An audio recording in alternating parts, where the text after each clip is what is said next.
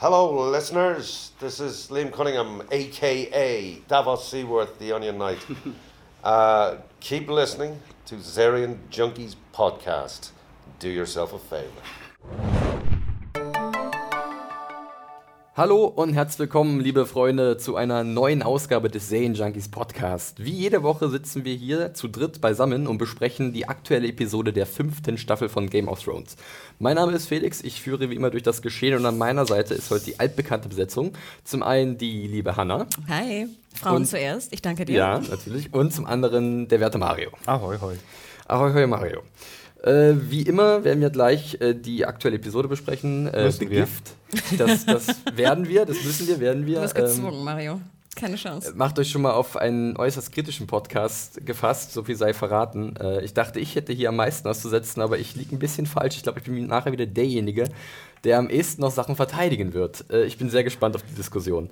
Äh, bevor wir jedoch äh, uns reinstürzen in The Gift, ähm, gibt es wie immer ein bisschen Feedback da gab es, also ein bisschen ist eigentlich gut, denn nach der letzten Episode mit der äh, kontroversen Szene am Ende von äh, der sechsten Unbound, Unbent, Unbroken ähm, gab es doch sehr viele E-Mails äh, von euch, wofür wir uns erstmal bedanken wollen. Äh, der Matthias hat was geschrieben, ähm, der Matze, wie er sich hier selber nennt.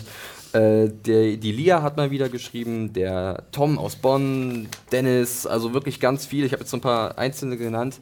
Äh, vielen Dank dafür. Äh, wenn wir jetzt hier auf eure ganzen Ausführungen eingehen, dann brauchen wir, glaube ich, einen Einzelpodcast. Wir haben uns äh, alles und sehr viel davon durchgelesen und es waren sehr interessante Sachen dabei. Vielleicht auch Sachen, wo jeder von uns so ein bisschen gesagt hatte, naja, das sehen wir anders, aber wir lassen das jetzt mal und gehen nicht weiter darauf ein. Äh, trotzdem vielen Dank dafür. Äh, wir haben auch noch eine ganz besondere E-Mail bekommen, die wollen wir am Ende dann nochmal erwähnen, des Podcasts. Äh, und ansonsten gebe ich nämlich einmal erstmal ab an Mario und Hanna, die nämlich Feedback von anderen Quellen haben. Nicht über die Postweg, also über die Mailweg, sondern über YouTube und unsere Podcast-News, richtig? Genau. Ähm, ich weiß nicht, vielleicht soll ich mal anfangen. Ähm, ich habe da eine sehr schöne äh, Kommentare gelesen. Also erstmal habe ich sehr furchtbare Kommentare gelesen bei YouTube. Es war ja teilweise nicht auszuhalten, ja. aber wir haben ja gesagt, wir werden das ein bisschen passen. Was ich aber sehr schön fand, ein kleines Shoutout vielleicht an Melusine696, die ja auch darauf. Bester Name ever, wenn ich das mal sagen darf. Krawel, Krawel. Mario ist ein Fan die auch ein bisschen darauf eingegangen ist. Wir sind ja so ein bisschen, äh, sag ich mal, kommentarfaul, was YouTube angeht. Das wird sich hoffentlich äh, ändern. Wir werden ja auch zum 1. Juni eine neue Community Managerin ähm, hier willkommen heißen. Äh, ich hoffe, das ändert sich so ein bisschen. Ich kann auch nichts versprechen, aber wie gesagt, also Melusina hat sich zumindest. Ähm, hat zumindest versucht, teilweise auf die doch recht wilden Kommentare einzugehen. Unter anderem hat sie etwas geschrieben, was ich ganz schön fand. Vielleicht generell mal ähm, vorgelesen und zwar äh, Punkt, Punkt, Punkt. Also davor kommt noch was anderes. Und wenn du besonderen Wert auf Objektivität legst, ähm, ich muss ganz ehrlich gestehen, ich weiß gar nicht mehr, wer derjenige war, hm. da waren illustre Personen, ja, ähm, also ne, du, vielleicht generell auch andere Kommentare. Und wenn du besonders einen Wert auf Objektivität legst, dann ist diese Beitragsform vermutlich generell nicht für dich geeignet. Denn diesen Anspruch erhebt dieser Podcast meiner Meinung nach nicht. Hier geht es doch gerade darum zu erfahren, wie andere Leute Szenen wahrnehmen, interpretieren und bewerten. Es geht darum, sich auszutauschen und auch mal zu diskutieren. Im Übrigen wird über die Szene, ne, wir wissen alle, welche Szene gemeint war, circa zehn Minuten geredet. In Klammern inklusive Hintergrundinfo, professionelle Ebene. Der Podcast geht über 90 Minuten. Ich denke, das ist bei der Besprechung einer finalen Schlüsselszene gerade noch im Rahmen. Rahmen.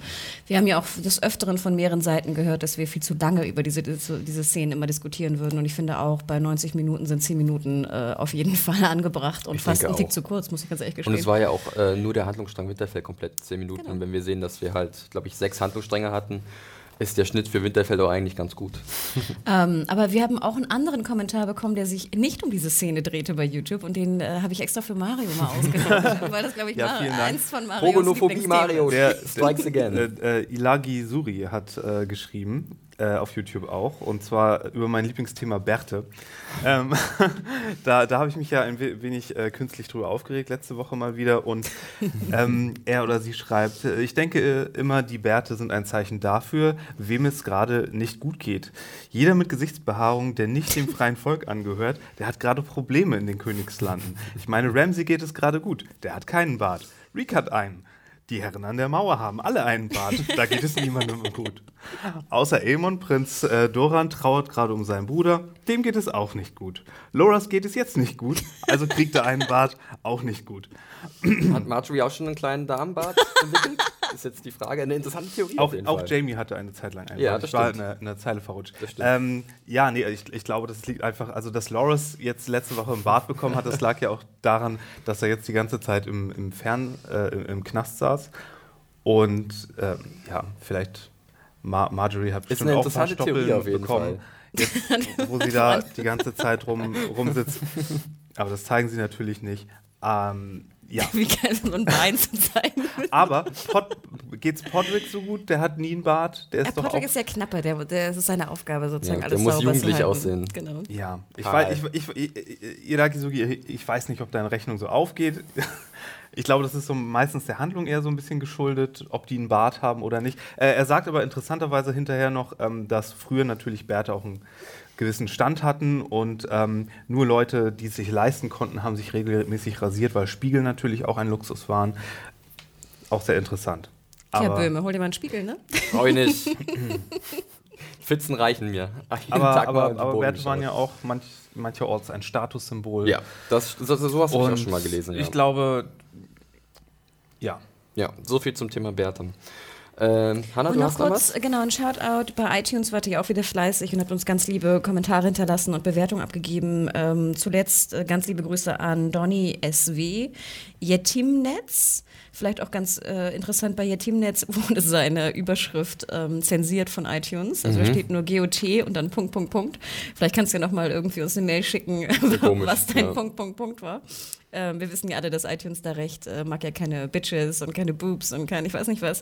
Ähm, aber schreib uns doch mal dann Podcast Genau. was da ist. Und übrigens Podcast ne, mit D. Wir kommen da nachher nochmal drauf. Ja. Aber nur so, also wie D, mit D wie Dora. Äh, schreibt äh, ihr Teamnetz, wie gesagt, schreibt uns gerne, was dein Gott, äh, was danach kam. Und noch den letzten Shoutout an Sebi04. Ähm, denkt immer daran, vielen lieben Dank an die Kommentare, das hilft uns sehr in dem Ranking. Und je mehr ihr kommentiert und liked und bedaumt, umso mehr Zeit können wir auch aufwenden an Podcasts. Danke. Perfekt. Das war das Feedback für diese Woche. Äh, seid weiter fleißig, Hanna hat es gerade gesagt. Schreibt uns äh, E-Mails an podcast.serienjunkies.de äh, oder halt äh, unter dem Podcast auf YouTube über iTunes äh, kennt die Wege und Mittel. Und sag mal, Felix, werden wir eigentlich gesponsert? Oh Mario, es ist schön, dass du mich fragst, denn wie jedes Jahr werden wir bei unserem Game of Thrones Podcast von Sky gesponsert. Da sind wir sehr dankbar drüber. Bei Sky könnt ihr die aktuellen Episoden der fünften Staffel von Game of Thrones immer parallel zur US-Ausstrahlung in der Nacht von Sonntag auf Montag gegen 3 Uhr sehen. Äh, morgens dann, am Montag ab 8, gibt es das Ganze äh, über Sky Plus abzurufen bei eurem Festplattenreceiver. Und seit dem 27.04. gibt es auch noch einen ganz schönen Service. Ähm, da gibt es sogar schon die synchronisierten Fassungen der einzelnen Episoden äh, der fünften Staffel von Game of Thrones. Die, die strahlen jetzt gerade immer montags 21 Uhr aus. Und noch mal ein kleines Dankeschön von mir an dich, Felix. Du bist ja gestern früh aufgestanden und hast sogar am Feiertag nicht nur die Folge geschaut, sondern auch den, das Review geschrieben bei Ja, ja, ich, äh, Awesome. ja, das, das gehört halt dazu. Wir wissen ja, dass es ja, natürlich eine beliebte Serie ist und dass ja auch die Community bei uns da sehr rege sich beteiligt und äh, das ist auch sehr interessant, da immer mitzulesen. Ich war diese, diese Woche ein bisschen kritischer als sonst und ich habe dafür auch Ich hoffe, das war nicht der Pfingstfeiertag, den Nee, ich nee nicht, hat. nicht ganz, nicht ganz, aber ich habe da natürlich auch ein Dem, bisschen dem mein Fett Ausspruch Adel verpflichtet auch eine ganz neue. ja, genau. Hab da ein bisschen mein Fett wegbekommen, aber äh, andere sehen es ähnlich wie ich und ihr beide wart ja auch etwas, äh, ja, vielleicht nicht so angetan von der Ich Episode. Mario hat fünf Sterne vergeben. Ich, ich, ich dachte wirklich gestern Abend, als ich die äh, Folge gesehen habe, es liegt an mir. Ich, ich dachte wirklich so, meine Güte, ich bin gerade scheinbar überhaupt nicht in der Laune für Game of Thrones. Aber je mehr ich darüber nachgedacht habe, auch umso, also ich glaube, das war die schlechteste Folge von Game of Thrones, Uh, die ich gesehen habe. bisher. jetzt geht's aber los hier. Ja, Gut. Superlativ muss ich ja, weil ich wirklich an Das- jeder Szene was auszusetzen Hashtag hatte. Agromario. Das, Ja. das muss jetzt gut begründet Ja, werden. der, der sanfte, nette, verrückte Onkel aus dem Podcast wird jetzt auch mal böse. ich glaube, es war die E-Mail von Dennis oder so, der hat äh, mich als gemäßigten Felix, äh, Hanna als kritisch und dich als verrückt bezeichnet. Ja. Jetzt machen wir vielleicht mal ein Rollenspiel. Ja, hier. und diverse Leute haben dich als äh, verweichlicht und äh, ich weiß nicht, was bezeichnet. Das ändern Tja, wir jetzt zeigt, heute. das zeigt die Härte, Mario. Okay. Äh, Los geht's. Legen wir los mit äh, der Episode The Gift, die siebte der fünften Staffel von Game of Thrones. Kurze Frage. The Gift, Ja. Buchkenner Felix. An welches Gift dachtest du? Ich habe ja was ganz anderes, also ich habe sogar in der Kritik geschrieben, ich hatte äh, auf jeden Fall mit einem Handlungsstrang gerechnet, und zwar dem von Arya. Ach witzig. Ja, weil da gibt es die Bezeichnung The Gift auch, jetzt da, wo sie sich gerade befindet. Es wurde sogar, glaube ich, sogar schon erwähnt jetzt in der fünften Staffel. Ähm, die Gift, die von den Faceless Men verteilt wird. Äh, und da war ich überrascht, dass sie überhaupt nicht auftritt. Ich dachte ja an The Wall, an, an The Wall, aber sozusagen auch an die was dann eventuell noch kommt. Ja, sozusagen. also an die Wall habe ich auch gedacht, denn wir wissen ja, äh, vor der Wall äh, ist ja so, ein, wie, so eine, wie so eine Fläche, wo die früher immer Sachen angebaut haben, so Agrarwirtschaft. Und das wird ja auch äh, The Gift genannt. Es wurde, glaube ich, von den Starks an irgendwelche Lehnsherren verteilt oder, nee, an die Wall sogar. Und die haben da früher Sachen angebaut, um sich zu verpflegen. Äh, die Night's Watch. Ähm, ja, so ein bisschen Hintergrundwissen, wenn ich mich nicht ganz täusche. Ja, äh, The Gift, der Titel ist wie immer mehrdeutig. Äh, es gibt gleich mehrere Geschenke in dieser Episode auszupacken. Dachtest du an ähm, Gift, Mario? Ein bestimmtes? Agrogift? Ich hatte eher darauf gewartet, dass da irgendwas Neues kommt, vielleicht. Mhm. Irgendwelche Leute mit Fähigkeiten, irgendwas Magisches, was oh. wo, wo, wieder keiner drauf eingeht. Oh. Nein, aber ja.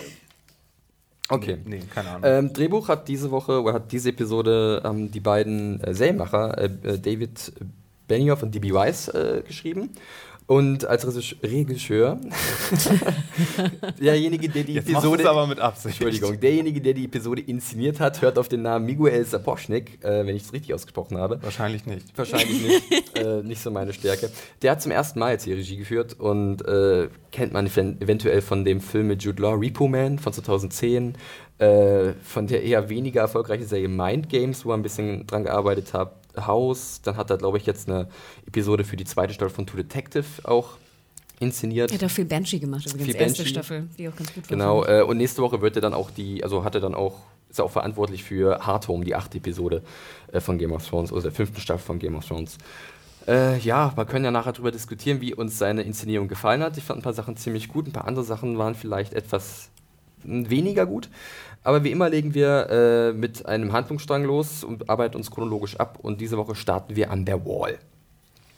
Ähm, ja, die Wall fängt eigentlich erstmal damit an, ähm, dass erstmal eigentlich man sieht, Winter is coming oder besser gesagt, Winter is here. ja, es hat angefangen zu schneien. Äh, ich finde, es sieht auch ziemlich gut aus, oder? Ich musste irgendwie so lachen. Ich dachte so, hm, Winter is coming, wie können wir das darstellen?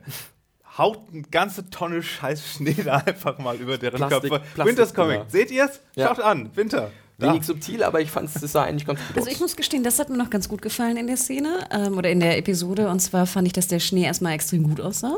Ähm nein, nein, es sah schon gut aus. Ich, es war nur so von 0 auf 100, irgendwie ja. jetzt haben wir Schnee. Ja, sonst hatten wir immer so drei Flocken ungefähr. Mhm. Ähm, und jetzt finde ich ja das richtig mal, richtig mal Schnee. Ja. Schnee, Schnee. Und das fand ich ganz gut. Und ich fand das alles sah auch sehr, sehr nasskalt aus. Der, der, Boden fand ich war sehr schön, der war richtig so schön matschig. Ich glaube, ich, ich komme ja aus Hamburg, Mario, ich glaube, du bist auch ein Fischkopf. Ich konnte mir richtig vorstellen, wie dieser Matschboden, äh, ich kenne diesen Matschboden sehr gut. Ähm, also es hat mir, das hat mir wirklich gut gefallen. Es sah extrem gut aus. Und auch die Mäntel zum Beispiel, wie mir das aufgefallen ist, die waren auch so angesipscht unten. Mhm. Ah, wieder auf Details geachtet, ja. Äh, ich fand eigentlich auch die Optik äh, eigentlich ganz gut. Äh, es geht dann los mit äh, John und Tormund. Äh, Tormund wird befreit, ja, unter den mürrischen Blicken von äh, Dr. Cox von Westeros, Sir Alistair Thorne, ähm, der auch dann nochmal John ganz deutlich ins Gesicht sagt, was er von seinem Vorhaben hält, nämlich gar nichts. Äh, er Erzähl noch mal kurz das Vorhaben, was er eigentlich hat. Dann. Ja, John will halt jetzt mit Tormund gemeinsam Richtung Hartum aufbrechen. Ähm, und das ist so ein, so, ein, so ein, Rückzugspunkt noch von vielen Whitelings, so von dieser Armee von Mans Rider. Und äh, bevor die White Walker die daheim suchen, will John die in Sicherheit bringen. Und ich glaube, Tormund hat ihn auch befehligt, sozusagen, genau, wir machen es nur, wenn du mitkommst. Richtig, er muss sich zeigen als Anführer der Night's Watch. Äh, ja, für John ist es eigentlich auch schon das eine Episode gewesen, denn das wird jetzt wahrscheinlich alles oder mit Sicherheit in die nächste Episode ausgelagert, die halt auch Hard Home heißt. Und da werden wir wieder mehr von John sehen. Hier verabschiedet er sich, äh, kriegt noch von Sam ein bisschen Dragonglas geschenkt für den Fall der Fälle, falls der Angriff der White Walker. Chekhovs Dragonglas. Das war auch so elegant. Hier, hier ein bisschen Dragonglas. Falls du es vielleicht zufällig gebraucht hast. Ich guck mal. Ich guck mal, ob das irgendwie, irgendwie äh, tech, plottechnisch relevant wird. Ich schau mal. Schau mal. Aber ich finde es aber. Lassen wir uns überraschen. Es ist, es ist aber nicht dumm, ganz ehrlich. Ich hätte auch sowas Nein, mitgenommen. es, es, ist, es, ist ja. schon, es ist schon okay. Wie hättest du das denn rübergebracht? Hätte er es einfach nur in die Tasche stecken müssen? So übrigens hier so, hm, ja. Hm. Äh, nein, ich, ich weiß auch nicht. Ich bin. ja, äh, so. aber man merkt auch schon, und es wird ja auch ja später thematisiert an der Wall, dass äh, mit John jetzt ein sehr guter Freund von, von Sam ihn verlässt und Sam so auf sich allein gestellt ist. Äh, das sieht man dann später und zwar, also später noch mehr, und zwar als es dann ans ja, Kranken- bzw. Sterbebett von äh, Master Emmon geht, äh, der halt seine letzten Stunden gerade verbringt. Äh, ja, er ist irgendwie so im Fieberwahn und, und redet die ganze Zeit von seinem jüngeren Bruder, äh, Egan. Ja, Egg, Egg. Äh, ich fand es eigentlich eine ganz schöne Szene, ich weil ich mochte immer den Peter Warhen, so ist der Name von dem Darsteller. Ich fand sie auch exzellent. Ich fand den. Ach, Mario. Oh, Mario, sei nicht so grumpy, wir müssen hier noch anderthalb Das war ein Stunden zusammen reden. Eck. Ach so. Exzellent. Mann. Okay, der war nicht schlecht. Das, das lasse ich dir. Ähm, ja, was ich ganz interessant fand, war, dass auch er Gilly dann warnt, äh, ihr Kind in den Süden zu bringen. Ich habe mich so gefragt, vor was warnt er sie direkt? Der Bedrohung an der Wall, nachdem John jetzt weg ist? Oder den White Walkern, die halt unaufhaltsam Richtung Wall unterwegs sind? Was habt ihr euch gedacht? Ich dachte, er warnt generell, Generell. dass sozusagen eine Bedrohung kommen wird und dass es wahrscheinlich ja, Kinder sich in Sicherheit begeben sollten. Ja, wir dürfen wir auch nicht vergessen, um mal Hannah zu zitieren mit ihrem klassischen Mit Wir dürfen Finger. nicht vergessen, den Finger noch dazu. ähm, die White Walker, die verwandeln ja äh, kleine Babys in ihren eigenen Nachwuchs. Äh, das war in der vierten Staffel, ne? Äh, schon wieder fast vergessen. Dieser riesige Typ mit den blauen Augen und der eisigen Krone. Ja, ich bin da, äh, das ist auf jeden Fall so eine, so eine kleine Randnotiz, die eigentlich ganz interessant ist. Äh, ja, und Emmon äh, scheidet dann dahin. Ist der Eamon oder Eamon? ich weiß nicht, A-E-M-O-N wird er geschrieben. Emin, verwirrt. Ich sage immer Emin. Äh, der äh, ja, verstirbt dann. Und ich muss auch an der Stelle nochmal ein Lob aussprechen an den Peter Warren. Der ist 92 Jahre alt und äh, ich fand ihn halt eigentlich immer ziemlich gut in seiner Hat Rolle. er auch seine Zähne rausgenommen, ne? ja, also ich fand ihn wirklich immer sehr gut in der Rolle. Ähm, ab und zu auch ein bisschen witzig irgendwie. Er Mhm. Hatte was, also die Erfahrung hat man ihn extrem angemerkt, aber er hat auch gute, gute Szenen gehabt mit John zum Beispiel oder auch äh, mit Tyrion, als Tyrion in, an der ersten Staffel an der Wall war. Äh, ja, wie ging es euch da? War der Abschied, also ist natürlich wahrscheinlich nicht so schwer gefallen wie von anderen Charakteren, aber es war doch schon ein schöner Moment für ihn nochmal, oder? Also ich fand es sehr schön, ich fand es auch schön inszeniert. Ich fand immer schön, wie Sam oder Gilly, wer auch immer jetzt seine Hand nimmt. Ich finde ja immer so alte Hände auch ganz, Ja. äh, ganz interessant. Ähm, es hat mich auch ziemlich bewegt, vielleicht auch jetzt sozusagen aus eigener Erfahrung mit toten Großeltern. Ja. Ähm, Ja. Und ich fand auch sehr schön die Inszenierung am Ende, wo dann das Begräbnis stattfindet und man sieht diese Kamera von oben. Ja. Und dann die Beerdigung drumherum. Und dann fand ich es auch sehr hart, wie dann hier dein Dr. Cox halt sagte, ne? So, ja, Sam, ne? Die Bei der Beerdigung war schon ein bisschen, obwohl auch die Ansprache von Sam fand ich auch sehr schön. War die ist, glaube ich, so auch in den Büchern zu finden. Ich meine auch, sie kam mir sehr bekannt vor. Und sie ist auch wirklich nochmal ein schöner Tribut an, an Emmon und äh, in gewisser Weise auch an Peter Warren, ähm, dem wir hier unseren Respekt auch zollen möchten an dieser Stelle. Zumindest ich. Total. Und ich fand, es war eine, eine kurze, eine sehr bewegende Ansprache. Und ich fand, also das, ich, da, als ich die Folge guckte, Mario, dachte ich noch so, uh, schön. Ja, da fand ich auch noch eine schöne Szene.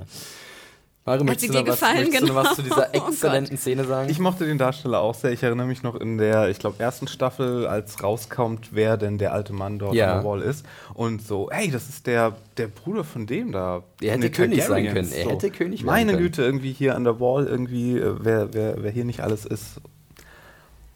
Gut. Und nee, starke Performance, ähm, Kudos. Schön. Ähm, ja, vielleicht zu was wenigerem schön. Jetzt kommt wahrscheinlich der erste, jetzt kommt es zur ersten großen Diskussion. Und zwar gibt es da noch weitere Szenen an der Wall. Und zwar zwischen, äh, oder mit Sam und Gilly und zwei Unholden aus der Night's Watch. Ähm, ja, Dr. Cox hat es gesagt, äh, Sam hat keine Freunde mehr, John ist weg, Emmon ist verstorben. Äh, und schon werden einige seiner Black Brothers äh, aufmüpfig. Äh, nämlich Gilly wird attackiert äh, und Sam will ihr zur Hilfe eilen. Und ich muss ehrlich zugeben, ich war auch so ein bisschen, also ich fand es wieder sehr unangenehm, äh, gerade auch mit Blick auf die letzte Episode ähm, und auch so ein bisschen unsensibel, vielleicht gerade wieder in diese Richtung zu gehen. Ähm, dass halt Gilly attackiert wird, eventuell fast vergewaltigt wird und Sam glücklicherweise mit der Hilfe von Johns äh, Direwolf Ghost, die wir lange nicht mehr gesehen haben, die beiden zurückschlagen kann. Äh, wie habt ihr die Szene gesehen oder was hat euch vielleicht daran gestört oder was hat euch gut gefallen?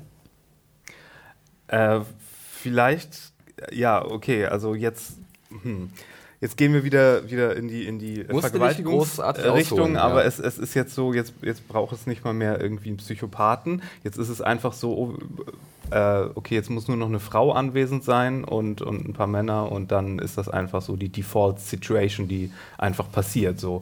Und weiß nicht, also ich, ich finde es äh, mittlerweile nur noch lächerlich, aber mich hat gar nicht so sehr die Szene Ja. gestört, sondern die darauffolgende Szene. Äh, weil äh, niemand kann mir erzählen, dass jemand, der gerade kurz davor war, vergewaltigt zu werden, gleich im Anschluss damit mit jemandem ins Bett geht.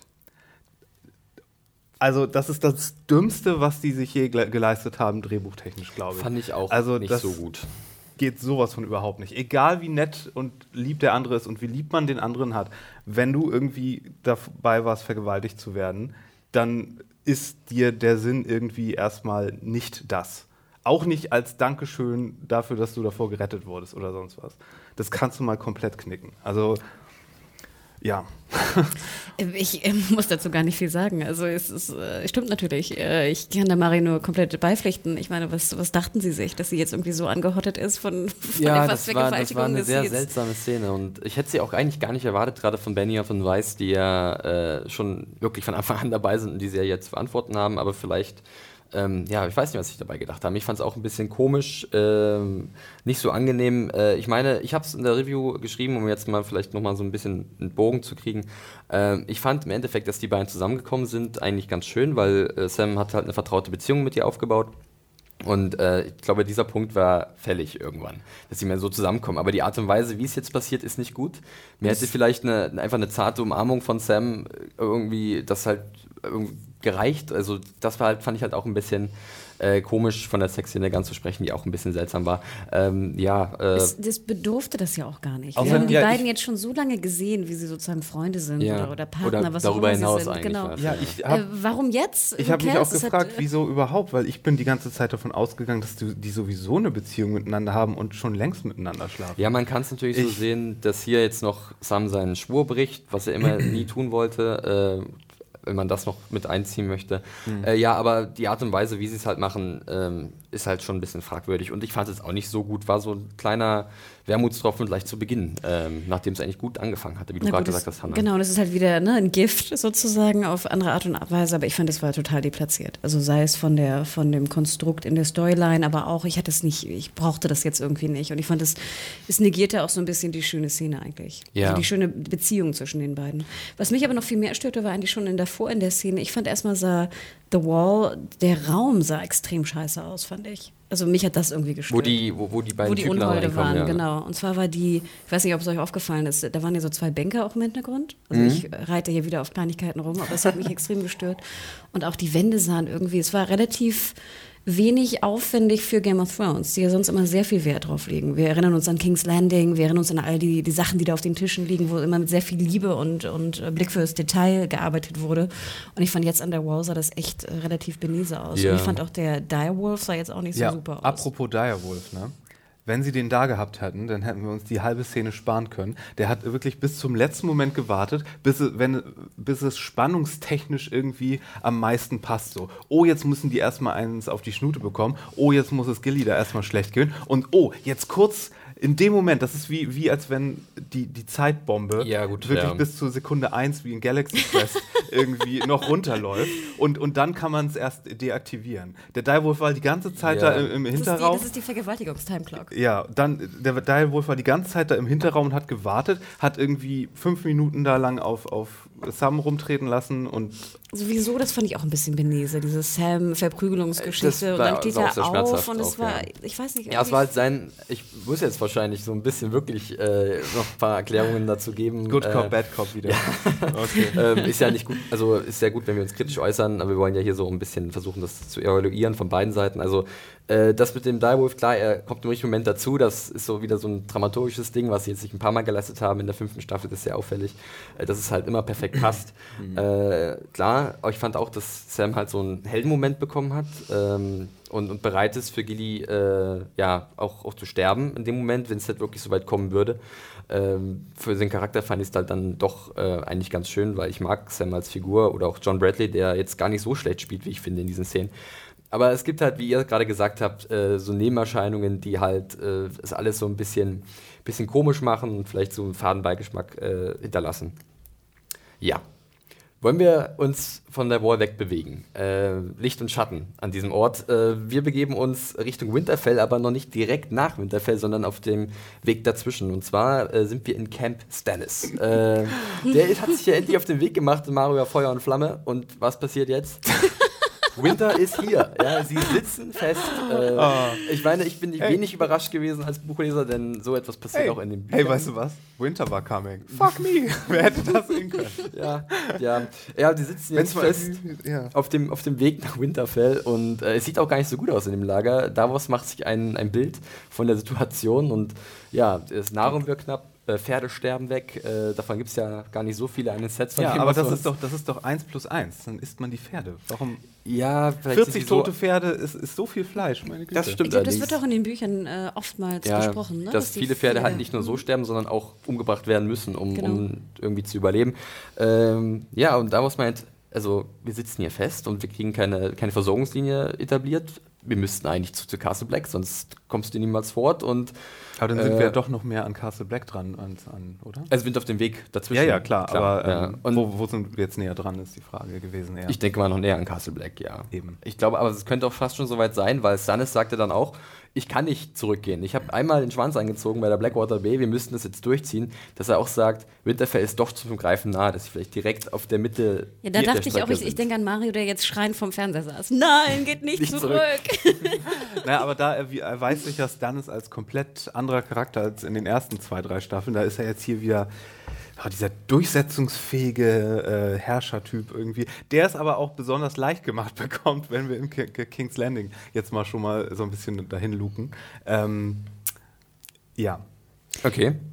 Ähm, ich Ja. fand noch, das Camp sah sehr gut aus, fand ich. Ich Ja. fand, es sah auch nach ein paar mehr Leuten aus. Wer die letzten Folgen der letzten oder vorletzten Staffel auch mal gehört hat von dem Podcast, weiß ja, dass ich mich sehr aufgeregt habe über das Wildlings Camp, Ja. wo so zehn Leute rumhingen. Hier waren es vielleicht auch nur zehn, aber es sah irgendwie größer aus, weil sie auch so die, die Zelte so verdoppelt Mhm. hatten da im Schnee. Ähm, ich fand auch gerade im Schnee ging auch vieles unter. Also sie konnten viel kaschieren, was vielleicht zu klein war. Ähm, und alles sah wieder schön matschig und, und äh, kaputt aus. Und ich fand auch sehr schön, dass Stannis halt wieder jetzt einen Bart hat. Denken wir an unseren schönen, wie hieß er? Kommentator von ähm, YouTube. Würde bedeuten, dass es für ihn jetzt nicht so gut läuft. Gut läuft. Das Ding ist nur, ich hatte dann fast Probleme, Stannis und da was auseinanderzuhalten. Echt? Ich fand, die sahen sich auf einmal extrem Das ähnlich. Problem habe ich nicht mehr, denn ich hatte ihn ja letztes Mal im Interview gehabt, äh, lieben Cunningham, nochmal ein kleiner Sobald Hinweis. ja.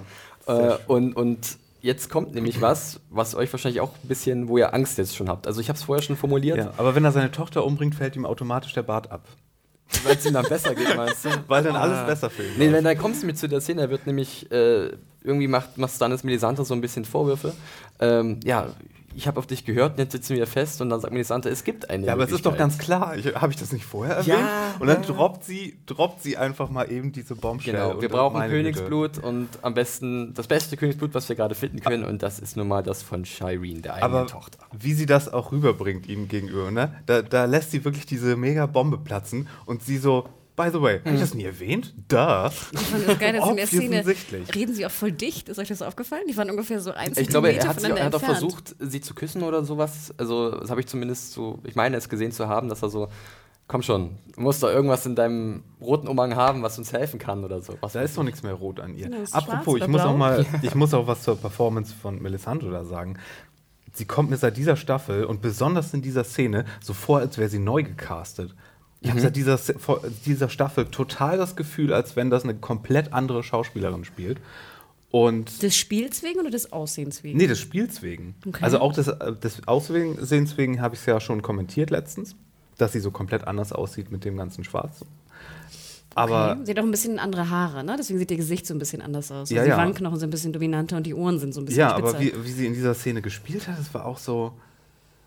Findest du es besser oder schlechter?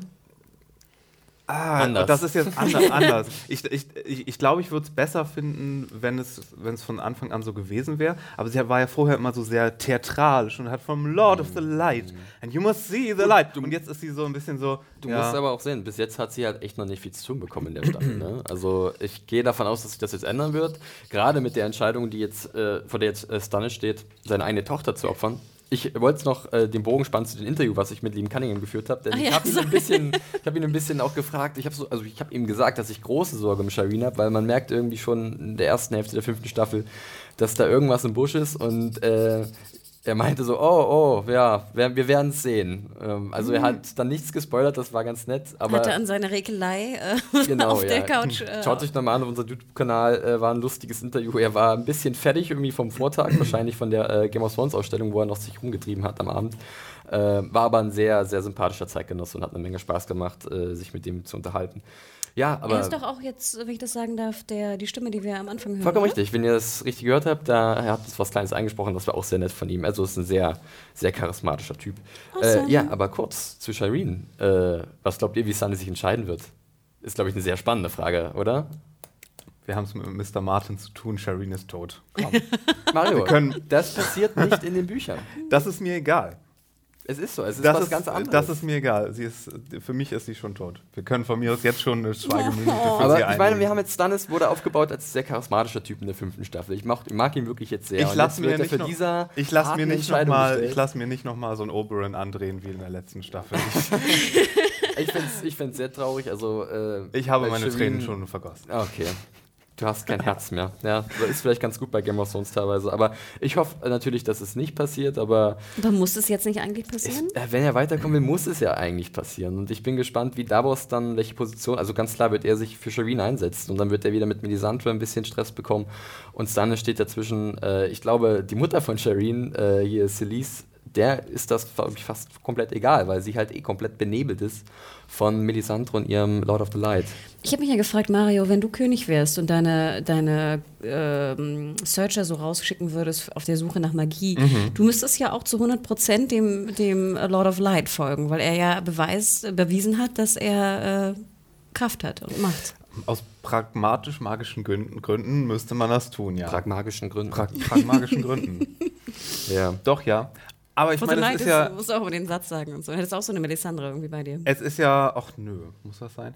Aber, aber man, man, man- das Schöne am Lord of Light ist ja, es ist ja nicht so, als wenn diese ganze Ma Magie nicht klappt, wenn man jetzt irgendwelchen Dogmen nicht folgt.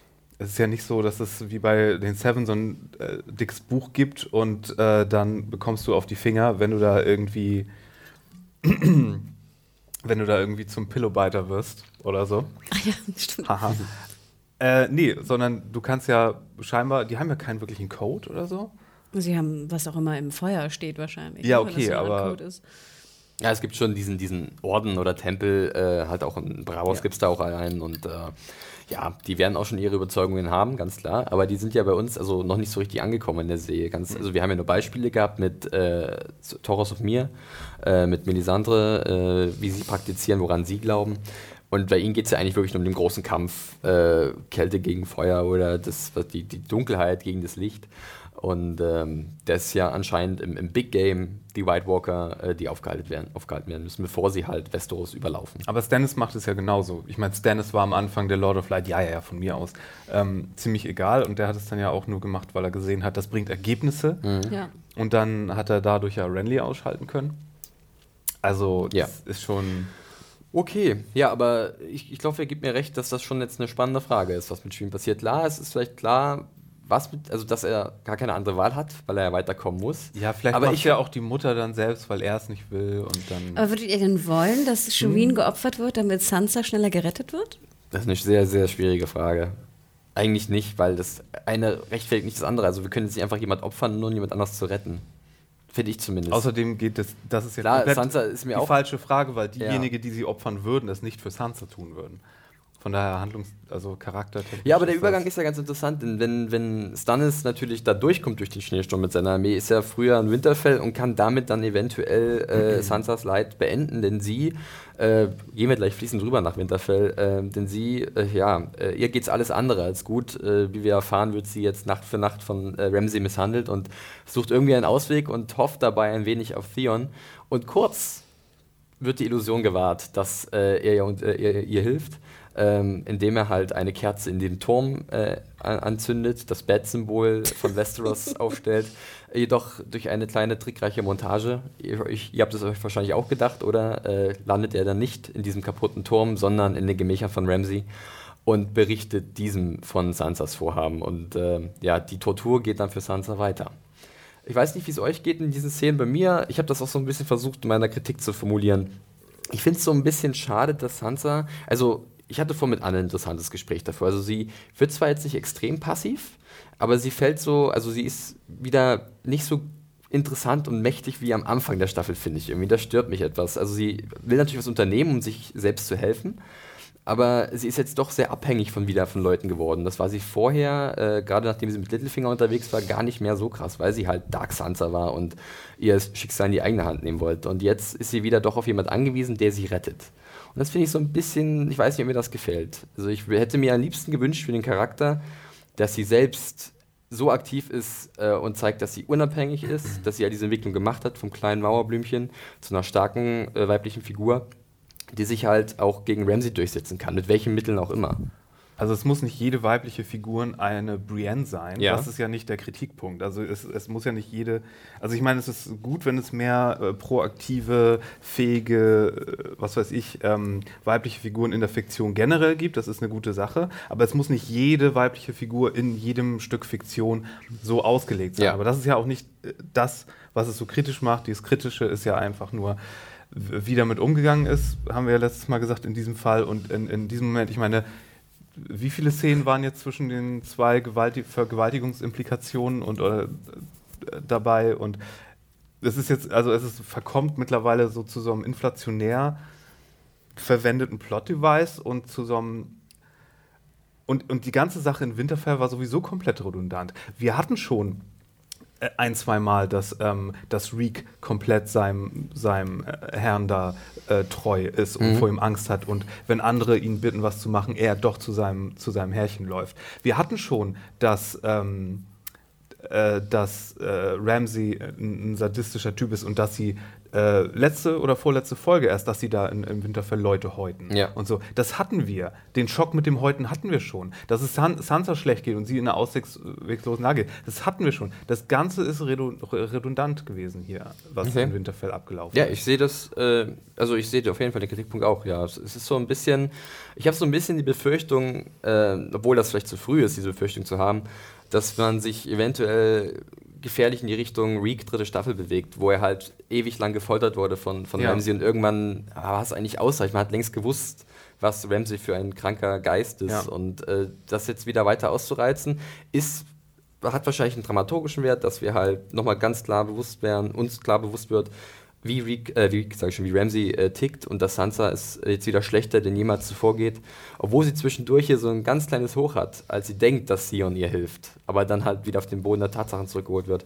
Ähm, ja, es ist so ein bisschen, also ich komisches Gefühl bei diesen Szenen. Hanna, du hast noch gar nichts gesagt. Äh, wie siehst du das? Ja, ich würde eigentlich ganz gerne auf die andere Szene eingehen, die du gerade andeutetest, glaube ich, wo sie von Ramsey in den Hof geholt wird mhm. ähm, oder gerufen wird. Und ich fand zum einen, dass Winterfell fantastisch aussah. Ich fand Winterfell sah riesig aus erstmal. Fand früher sah es immer sehr klein aus. Jetzt ja. auf einmal war es einfach riesengroß. Ich glaube, das ist so ein bisschen meine, meine, mein Schneetraum. Es sah einfach geil aus im Schnee. ich fand auch witzig, dass Sansa so mit ihrer Kapuze ne, voll ge, geschneit war und ähm, Ramsey auch ne, ja, so ganz, ganz viel Schnee Hut. auf den, den Haaren hatte. Also ich fand, das sah super aus. Was ich in dieser Szene nicht ganz verstanden habe, ist, wie Sansa ihn dann fast so ein bisschen teast. Ich ja. dachte immer so, holy shit, pass ja, auf, Mädel, pass auf, Mädel, tu das nicht. Und deswegen war ich sozusagen gar nicht ich fand es gar nicht schlimm, dass jetzt Sansa nicht mehr Dark Sansa war, weil ich denke, die Umstände, äh, ich würde einfach extrem vorsichtig sein, äh, was da abgeht. Und ich würde halt nicht sagen, so ja, und übrigens, ne, hier, dein, die Frau deines Vaters ist wieder schwanger, ne? Und es wird wahrscheinlich ein Junge werden. Ja, ja und der wird wahrscheinlich, ne, der wird wahrscheinlich höher eingestuft werden in der, in der ähm, Erbschaftsfolge als du, lalala, wo ich denke so, holy shit, pass auf, Mädel. Ja, also. Ich glaube, das sollte vor allen Dingen zeigen, dass äh, Ramsey am, zu Hofe doch äh, ordentlich mit ihr umgehen muss mit seiner Frau und dass diese ganze Sache, was er hinter verschlossenen Türen macht, doch eher. Aber denkst du nicht dennoch, so, du würdest aufpassen, dennoch, wenn du weißt, was aber, am Abend Na klar, aber wie gesagt, das, das, was sie zeigen wollten und das, was sie dann sozusagen den Charakter damit ma haben machen lassen, was dann vielleicht nicht so clever war, sind zwei Paar Schuhe. Und das ist nicht so. Ich wollte nur einwerfen, weil ich habe es ja gerade gesagt. Also für mich habe ich das, ich habe das so gelesen, dass sie sich halt etwas sicherer fühlt, weil sie halt von Theon, also sie wusste ja zu dem Zeitpunkt noch nicht, dass Theon äh, sie hintergeht. Ach, sie das dachte, sie erst, dann in der Nacht gleich gerettet? Ja, genau, werden? dass sie das, also so habe ich mir das zumindest gedacht. Warum sollte sie sonst so blöd sein? So blöd ist auch Sansa nicht mehr. Ja, aber du weißt doch gar nicht, ob du gleich gerettet wirst oder ob es noch dauert oder. Ja, wenn du so, wenn du in so einer Lage bist, sind deine Hoffnungen wahrscheinlich so groß, dass du so schnell möglich, also dass du daran glaubst. Er hätte die auch gleich eine runterhauen können und sie gleich irgendwie da im Hof vergewaltigen können oder ich weiß nicht was. Ja, ich glaube, das kann er halt eben nicht machen, weil halt der Norden, das hat auch irgendeiner, glaube ich, damit Kritik geschrieben, fand ich auch ein interessantes Detail. Der Norden halt die Boltons nach wie vor hasst. Das dürfen wir nie vergessen, ne? dass, dass die Boltons nicht geliebt sind. Der North remembers und die Boltons waren halt daran beteiligt, dass die Starks ausgerottet ausgelöscht wurden. Und wenn er jetzt beim normalen, bei der normalen Hofwirtschaft sich so zeigt, wie er in Wirklichkeit ist, dann äh, ist, glaube ich, das Smallvolk, wie man so schön sagt, äh, auch relativ schnell aufgewiegelt und gegen die Boldens. Und das möchte ja auch Papa Bolden nicht. Ja. ja, aber das ist es ja sowieso schon. Aber es kann ja manchmal wirklich dieser eine Tropfen sein, der das fast zum Überlaufen bringt, dann wirklich eine, eine, einen Aufstand der, der Bauern und einfachen Menschen bewirken könnte. Und da müssen sie ja aufpassen. Also ich hätte es sozusagen sehr viel logischer gefunden an Sansans Stelle, dass gerade wenn sie so einen ähm, Ausbruchsplan verfolgt, sie besonders vorsichtig ist über, zu, da, zu dem, was sie sagt. Ja, das zeigt ja wahrscheinlich, wie, wie sehr sie jetzt in Mitleidenschaft gezogen wurde, dass sie halt jede Chance beim Schopfe packt und äh, so viel Hoffnung daran hat. Umso härter ist es dann natürlich auch, als sie dann die gehäutete Markt sieht, was auch wieder eine sehr ja, schaurige Szene war. Immer diese äh, Häutungsszenen, wo man irgendwelche gehäuteten Menschen sieht in Game of Thrones, sind sehr unangenehm. Ähm, die haben so den Fußnagel noch. Ne? Ja, oh. das war auch, also es war natürlich effektiv. Fußnagel. Das muss ich der Szene auch lassen, war effektiv. Äh, aber Mario hat es gesagt, an manchen Stellen fühlt sich das so ein bisschen an, als würde man sich wiederholen, als hätten wir das schon, wäre schon alles geklärt. Ich brauche diese Erklärung nicht. Äh, aber ich habe jetzt auch schon sehr oft gehört von vielen Leuten, dass sie halt das so argumentieren, dass es Game of Thrones ist und dass es da so läuft. Dennoch ist es ja mein persönliches Empfinden, was mich in der Situation, oder was man in der Situation sagt, unangenehm und schön will ich jetzt nicht unbedingt nochmal sehen. Außerdem, vor allen Dingen, was das Zeitmanagement angeht, wir haben so viele Sachen, die wegfallen, so viele Szenen, die wir nicht sehen. Wir haben trotz des passenden Titels keine Szene mit Arya in dieser Folge. Wie, wie, wie besser man diese, diese wenige Zeit, die wir immer nur jede Folge haben oder jede Staffel, äh, um, um diese ganze Geschichte von diesen ganzen Charakteren zu erzählen. Und dann wird irgendwie sowas gemacht, was fast vergleichbar ist wie mit letzte Staffel Arya und dem Hound was ja auch eine Sache ist, die gut funktioniert hat an und für sich, die dann aber viel zu redundant ausgereizt wurde. Und jetzt hier äh, Sansas Odyssee und Tortur scheint hier das nächste zu sein. Yeah. Und dass Ramsey, dass Ramsey äh, ein, kranker Typ ist, das haben wir letzte Staffel auch schon weitgehend erforscht. Und okay. da da, ja. reichen, da reichen weniger äh, Szenen. Ich kann die Kritik hier. absolut nachvollziehen. Äh, jetzt sind wir mal gespannt, was mit Sansa passieren wird. Wir sehen kurz Brienne, die ja äh, erwartungsvoll Richtung Winterfell blickt. Ähm, Dachtet ihr auch so, die steht jetzt den ganzen Tag und die ganze Nacht da und guckt, wann eine Kerze angeht? Ja, Patrick legt vielleicht ab und zu mal so eine Decke um sie rum oder so. Äh, ja, wann sie in, äh, in Erscheinung treten wird. Äh, Gwendolyn Christie äh, und Daniel Portman, äh, so heißt der Portrait-Darsteller, sind jetzt schon länger nicht mehr äh, aufgetreten. In der nur ganz kurz zu welchen Szenen. Ähm, ja, da hat man eindeutig was aufgebaut und ich bin mal gespannt, wie sie das dann auflösen werden. Vielleicht, wie es ineinander greift mit Stannis, wenn er denn weitergeht. Also das könnte ein turbulentes Finale werden. Vielleicht noch eine kurze Klammer dazu. Und zwar gab es ja auch Diskussionen unter einigen äh, Kommentatoren, diese alte Frage, die wir uns auch gestellt haben in der letzten Folge, warum Brian eigentlich nicht vorher eingreift. Ja, genau. Ne? Dass wir uns das frage ich mich nämlich auch immer noch. Immer noch so ein bisschen einig waren. Also dachte ich eigentlich, dass sie halt will, dass Sansa sagt, sie will gerettet werden. Wir erinnern uns an die Szene da in dem Wirtshaus, wo ja. Sansa äh, klipp und klar sagte Nein. Ähm, dem würde ich auch immer noch folgen. Mhm. Und ähm, ich kann mir fast vorstellen, dass jetzt, wir hatten ja auch diese Szene, wie Sansa so in der Ecke kauert, ganz am Anfang, das war, glaube ich, die erste Winterfell-Szene, ja. und dann halt so die, die, ne, die ähm, Bruises hat, die Diese Flecken, blauen Flecken und, ne, was so, auch immer man sich da vorstellt. Und wir erinnern uns, äh, Buchkenner wissen, dass das ja die Jane Poole-Rolle ist, mehr oder weniger. Und dass da ja auch die Bewohner von Winterfell, so ähnlich wie du es auch gerade gesagt hast, natürlich durch das äh, Wimmern von Jane damals und jetzt vielleicht das Wimmern von Sansa auch aufgeweckt werden. Und ich könnte mir fast vorstellen, dass Brienne irgendwie jetzt auch durch durch irgendjemand aus, dem, aus der Burg, aus Winterfell vielleicht mitbekommt, was mit ihr passiert. Ja. Ohne dass die Kerze leuchtet. Ja, das kann passieren. So würde ich mir das vorstellen. Kann passieren, ja. Ähm, und deswegen dachte ich, dass deswegen auch die Szene benutzt wurde. Mhm. Aber ja, dachte ich mir auch, weil vor allen Dingen die Markt oder was sie war, ja, ja auch nicht ihr, genau. einziger, ähm, ihr einziger Kontakt war. Genau. Hm. Also von Brienne jetzt, sondern die hatten ja noch diesen älteren Dude. Ja, warten wir mal ab, wo es da, in welche Richtung es da geht äh, in Winterfell. Ähm, läuft jetzt eventuell einiges zusammen mit Stannis und dem Handlungsbogen von Arya. Wir begeben uns aber erstmal äh, weg aus Westeros und drüber über die Narrow Sea nach Essos. Äh, Bravos ist zwar im Intro zu sehen, taucht diese Episode aber nicht auf. Äh, Arya setzt aus. Ähm, dafür finden wir uns aber äh, in Marine oder bei Marine und ich bin etwas überrascht, dass es doch so schnell ging dass Tyrion und Jova äh, jetzt schon bei Marine sind und im, am Ende dieses Handlungsstrangs sogar auf Daenerys treffen. Ich weiß nicht, wie ging es euch? Habt ihr auch erwartet, dass es ein bisschen noch gezogen wird, die Fahrt des Marine, dass noch ein lustiges Seemannslied zwischendurch von der Piratenbande und Tyrion muss sich irgendwie da durchsetzen? Oder äh, habt ihr gedacht, oh, endlich sind wir da. So schnell, perfekt. Also mir ging das viel zu schnell. Ja? Also ich war ja auch immer sonst jemand, der sagte, ähm, ne, gut, ich war jetzt nicht so derjenige, der immer sagte, wir müssen extrem auf die, aufs Gaspedal drücken. Aber äh, ja, ich dachte, holy shit, äh, jetzt trifft er schon auf, äh, da, auf Dani, auf das wir ja auch gleich zu sprechen kommen. Oh, jetzt haben wir, wurde das Buch schon überholt. Ja, eben. Das wollte ich nämlich auch sagen. Äh, ich fände es nämlich ganz schön, weil meine Meinung ist, dass in den Büchern Tyrions Reise in Richtung äh, Daenerys, ob er da irgendwann ankommen wird, wird man sehen, ähm, ein bisschen ausgereizt wird. Klar, da kommen noch andere Parteien dazu und es ist noch ein wesentlich umfangreicher Handlungsstrang, den er da hat. Aber an manchen Stellen hatte ich schon den Eindruck, es zieht sich jetzt gerade ein wenig. Und deswegen war ich hier positiv überrascht, dass es doch relativ zackig ging. Gerade auch mit Blick auf die letzten drei Episoden, die wir haben, da jetzt können die noch ein bisschen mehr interagieren. Und da habe ich richtig Lust drauf, dass diese beiden Handlungsstränge miteinander jetzt verschmelzen und äh, eine Einheit bilden. Ich habe mich sehr gefreut. Ich hatte ja so ein bisschen die Befürchtung geäußert, dass die Staffel damit endet, dass er Ja. da ankommt oder so. Hätte auch und, gut sein können. und nee, aber ich, ich äh, liebe, dass das es jetzt so ratzfatz ging. Ja. Und ich dachte jetzt auch, dann sind die da erst noch in dieser Gl- Gladiatoren-Situation und wir bekommen das richtige Turnier dann erst am Ende, weil das war ja nur, ne? Ja, genau, das So waren die Great Games, die Ach, die, eingeläutet die wurden. arbeiten sich dann so hoch. Ja, und das dann, Gladiator-mäßig. dass wir das ganz am Ende erst bekommen. Äh, aber nee, jetzt ist sie da und Ja. Wir kommen ja noch zur Szene. Wir kommen ja noch Okay, äh, ganz kurz zur Information. Äh, Jorah und Tyrion werden halt auf einer Auktion angeboten. Der Piratencaptain, der von Mr. Echo gespielt wird, finde ich sehr witzig, äh, preist Jorah noch mehr an, als Ja. Tyrion ihn vorher angepriesen hat, denn Jorah hat den Khal mächtigen Khal Drogo. Getötet. Was? Natürlich. Wer glaubt er denn das? Und hat er der das. Typ, der ihn dann gekauft hat, der merkt nicht mal an, das, was die Piraten ja selbst angemerkt haben, dass er eigentlich so total alt ist. Ja. Äh, oder viel zu alt Er ist. kauft und- ihn einfach. Äh, genau. Und er macht dieses Klischee von, von Filmauktionen. Das liebe ich ja auch. 20. Das ist so ein, Verkauft. Verkauft. genau. Das geht so äh, im Dreierschritt. Zuerst erst bieten so die Leute so irgendwie 13, 14, 15 und dann kommt irgendjemand aus dem Hintergrund und sagt 20.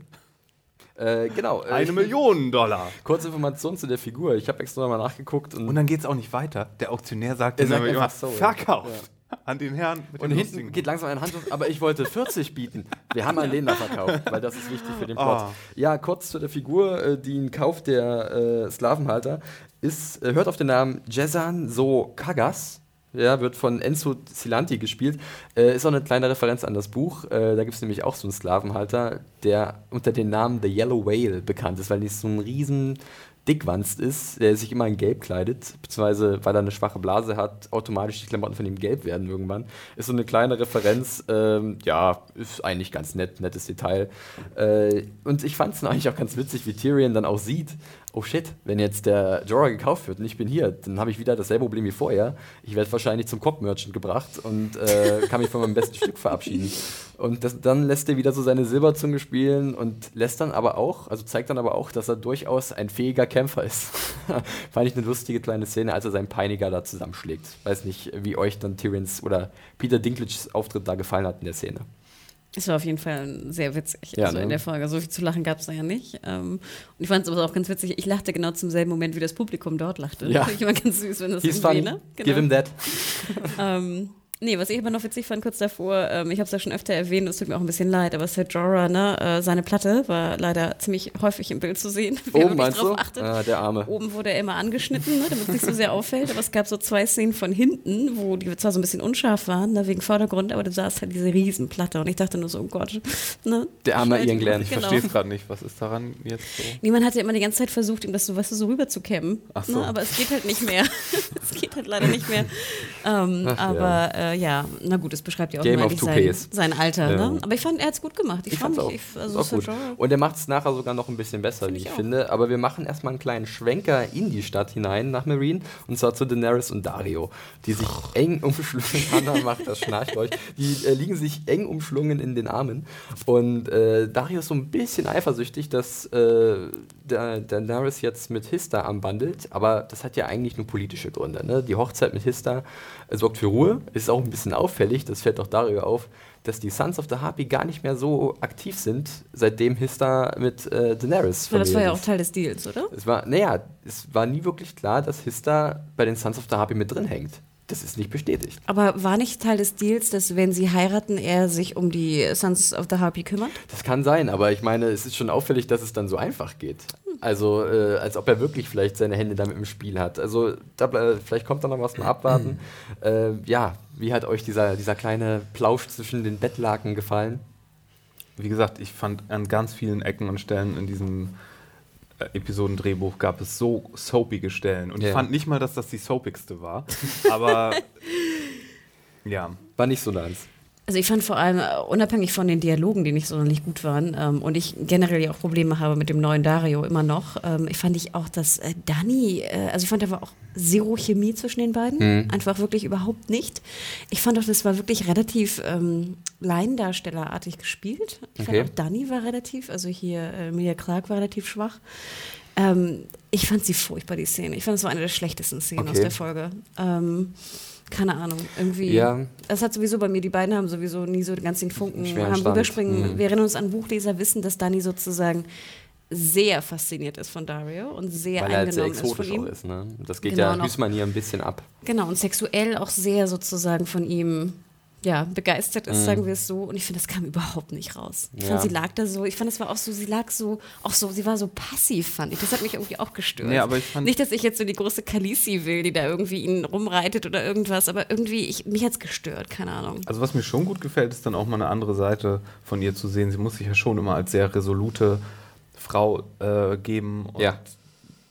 Da hatte ich ja lange Zeit die Kritik, dass wir nur diesen genervten Tonfall da von ihr hatten. Aber wenn sie mit Dario da hier zusammen im Man sieht mal eine andere Seite von ihr. sieht das man eine stimmt. andere Seite von ihr und das ist ja auch ganz gut. Ja, ich muss, glaube ich, ein bisschen äh, mal wieder den Good Cop spielen. Äh, ich gebe euch recht in vielen Aspekten. Ich fand jetzt ein paar Teile des Dialogs, den sie, den sie führen, gar nicht so schlecht. Also diese klassische Ansage Butchers or Meat. Du musst also aufpassen mit den Masters, die du jetzt zwar unter deiner Fuchtel hast, aber dass die immer wieder versuchen werden, ihre Macht zurückzubekommen und dass halt Marine nicht zur Ruhe kommen wird, egal was sie probiert, außer sie bringt halt alle auf einmal um. Ist ein sehr drastischer Vorschlag von Dario. Ähm, ich bezweifle, dass Daenerys so weit gehen wird. Aber sie hat halt mit Barristan Selmy auch einen weisen Berater äh, verloren, der halt dagegen äh, beraten würde. Das, was Dario halt sagt. Also muss man da abwarten. Wie viele wären das eigentlich, habe ich mich da gefragt, wenn sie die gesamte obere Schicht von Marine gleichzeitig einige, wie viele, glaub ich. Wie 100? viele in der Bevölkerung macht das Nein, aus? ja, also er spricht ja von irgendwelchen Wise Masters, Great Masters und Ja. wie sie alle heißen. Äh, ja, wäre schon, wär schon ein ziemlich krasses Zeichen und ich weiß nicht, ob das dann sie nicht noch manischer erscheinen lässt, als es bei vielen Leuten äh, in dieser Welt schon längst ist. Da muss ich dir recht geben. Ich fand, das war auch eine ganz schöne Szene. Es wurde deutlich einfach, dass äh, mit Sir Jorah und natürlich hier Sir Selmy, wie heißt der? Barristan Selmy, ja. Barristan Selmy, einfach ihre beiden wichtigsten Berater jetzt weg sind. Ne? Und sie jetzt eigentlich nur noch auf äh, ja, Extremisten hören kann. Sei es äh, äh, Dario, der ja doch auch der extreme Kämpfer irgendwie ist, oder vielleicht sogar ihren Mann, wo wir alle nicht so genau wissen, was der eigentlich wirklich verbirgt.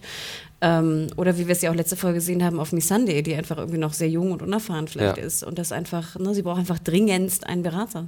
Müssen wir jetzt eigentlich Angst um Dario haben? Weil, wenn ich mal so drei Schritte äh, voraus Ja. äh, gucke, habe ich so das Gefühl, es könnte jetzt in die Richtung gehen, es passiert irgendwas mit Dario. Ich bin mir ziemlich sicher, dass das mit Und Darius am passiert, Ende- aber ich und- glaube und am das, Ende- was du denkst. Und am Ende äh, macht Khaleesi nämlich genau das, was er vorgeschlagen hat, Ja. obwohl Tyrion ihr dann dagegen raten wird. ja, das ist ja Glaubst sowieso du, Tyrion jetzt, wird ihr neuer Berater? um Das, mal weiß ich, das weiß ich nicht, um aber das mal er, er vorwegzunehmen, wird sicher ich seinen Senf dazu ja. geben. Äh, wo wir gerade noch über Dario gesprochen haben, das habe ich vorhin vergessen, im Stannis-Arc, äh, ganz witziges kleines Detail, wieder eine Buchreferenz. Und zwar sagt Davos da zu Stannis, dass die Stormcrows äh, weggeritten sind. Und in den Büchern ist eigentlich Dario der Anführer der Stormcrows. Hier in der Serie ist er Anführer der Second Sons, äh, der, ich glaube, Zweitgeborenen oder so ist die Übersetzung. Äh, und in, den, in der Buchvorlage halt eigentlich von der Söldnertruppe der Stormcrows war irgendwie, weiß nicht, warum sie das so eingebaut haben. Vielleicht so haben sie irgendeine Söldnertruppe gebraucht, irgendeinen Namen. Und es gibt im Buch ja noch die Brazen Beasts, Es oder? gibt noch, also das war so, das ist so eine, so eine Miliz, glaube ich, für die unter Dani halt dient äh, in der Stadt. Ähm, die haben sie hier komplett ausgespart. Vielleicht kommt noch was, wer weiß es. Ähm, ja, so viel zu der Szene. Ich fand auch den Einsatz noch sehr cool, bevor wir weitergehen, äh, dass sie halt die einzige ist, die nicht frei ist, dass sie halt dennoch, obwohl sie Königin ist, ein bisschen Zwängen unterliegt. Hannah verdreht die Augen, weil es ein bisschen schmalzig, soapig ist, ich sehe es, aber er spricht schon wahre Worte, dass halt äh, diese Herrschaft von Dani äh, sehr viel Verantwortung mit sich bringt und eine sehr schwierige, sehr schwierige Aufgaben, die zu bewältigen Aber das sind. wussten Ah, jetzt wir auch schon vorher. Das wussten Das wir ist vorher, eine, ja. genau, das ist eine gender-flipped äh, ähm, Lancelot Guinevere-Geschichte. Guck an.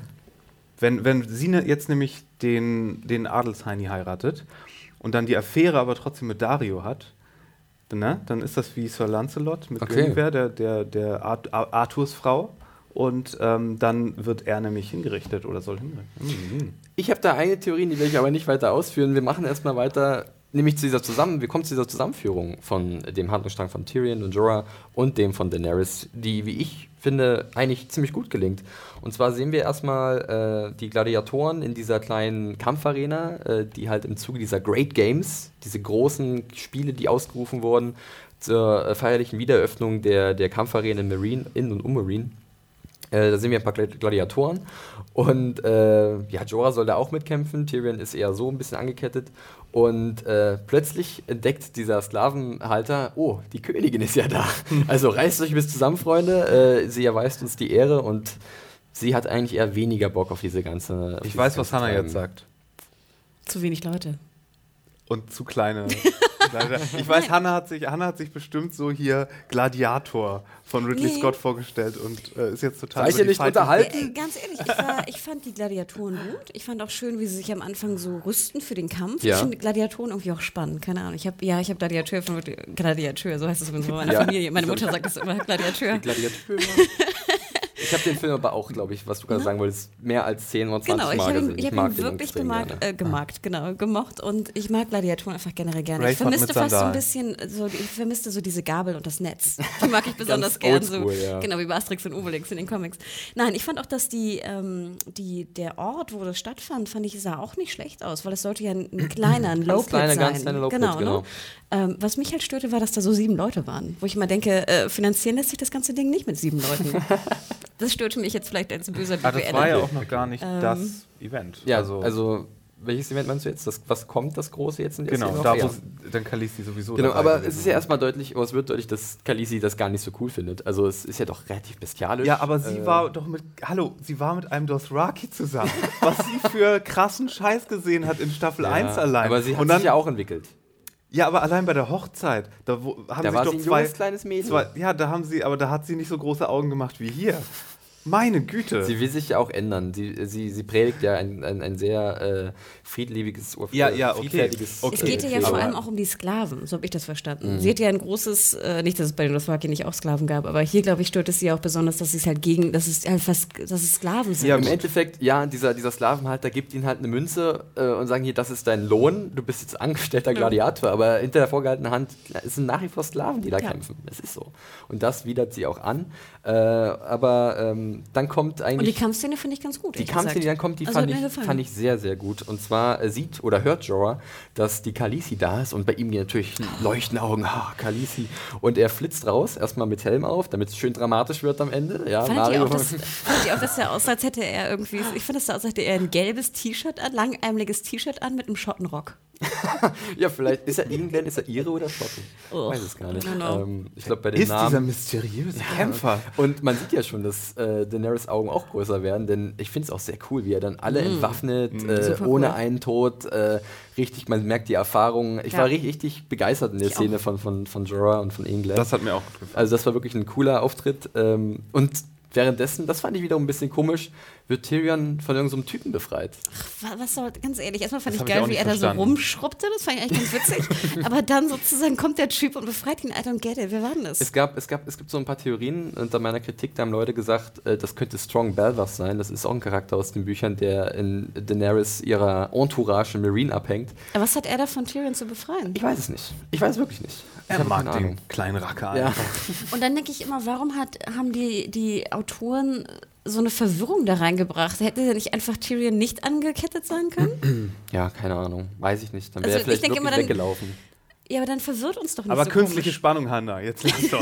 ja. Aber gut, äh, wirklich die Szene mit Jorah ist sehr gut und äh, er zeigt sich dann auch Daenerys. It Und was me all along. Und bei Daenerys gehen halt die Mundwinkel sofort wieder nach unten Ah. und schafft ihn vor, der hat mich verraten, ich will ihn nie wiedersehen. Und dann Erzähl doch kommt, mal kurz, was Jorah eigentlich wirklich gemacht hat. Warum ist Dani so super pissig auf Jorah? Ja, das äh, fing ja in der ersten Staffel an. Da hat er ja heimlich für äh, King Robert äh, Daenerys ausspioniert und hat sogar den Auftrag bekommen von Varys, wenn ich mich recht erinnere, äh, Daenerys umbringen zu lassen, äh, durch so einen Wein, vergifteten Wein, da war so ein Händler. Ähm, und hat sich dann dagegen entschieden. Aber der Verrat sitzt trotzdem tief, denn er hat ja sie ständig und für lange Zeit äh, ausspioniert und das konnte Daenerys ihm nicht, äh, nicht verzeihen. Und es ist jetzt auch so, dass sie jetzt hier ganz eindeutig sagt, verfatz dich, ich möchte dich nie wieder sehen. Verfatz dich? Verfatz dich. Kennst du es? Ich, es ist ich Mundmische. Mundmische. ähm, aber es kommt ein kleines Geschenk um die Ecke gewackelt. Äh, und oh, du Sau. Ach, sorry. äh, das, das, versteht doch keiner böse. Äh, Tyrion tritt auf den Plan, sagt hier, ich bin's, Tyrion Lannister. Äh, mir, mir, gefällt, mir gefällt Emilia Clarke so gut in dieser Staffel. Ich habe das ja schon in der ersten Folge gesagt, dass ich sie so viel besser finde in dieser Staffel, in der letzten schon. Aber in dieser Folge hatte sie so viel geil zu spielen. Sie hat erst dieses angewiderte, so ich will hier gar nicht sein. Das fand ich auch gut. Dann dieses begeisterte von dem, oh, wer ist dieser Kämpfer? Dann, dann, nimmt, er, dann nimmt, er, seine Maske ab und sie so, oh, du bist das. Ja. Und dann kommt Tyrion um die und Ecke. Dann geht's wieder. Was, wer bist du denn? Ja, Großartig, das fand ich, ich wurde von, von, von Anne gefragt. Und ich glaube, wir achso, werden, ich, glaub, ich glaube, wir werden echt nicht enttäuscht, was die beiden angeht. Ich habe da ein richtig hab, gutes Gefühl. Hab, da habe ich auch wirklich das mit eines der, der Momente gewesen, ja, die wo nächsten ich drei Folgen gutes können, Gefühl hatte. Die nächsten drei Folgen können meinetwegen nur Tyrion und Khaleesi sein. Das ich habe auch richtig unglaublich viel Spaß mit Szene. Hanna, wie geht's dir da? Nee, ich bin auch super gespannt. Ich meine, ich habe das letzte Folge nochmal gesagt und ich glaube, das geht jetzt uns allen. Neue Kombos, ne? Immer gerne. Ja. Und jetzt Kombo Daenerys, Tyrion. Ich freue mich riesig drauf. Frisches ja. Pärchen, ja. Hashtag. Also, ja, äh, finde ich auch. Also sind wir alle einer Meinung, das wird, glaube ich, ganz cool.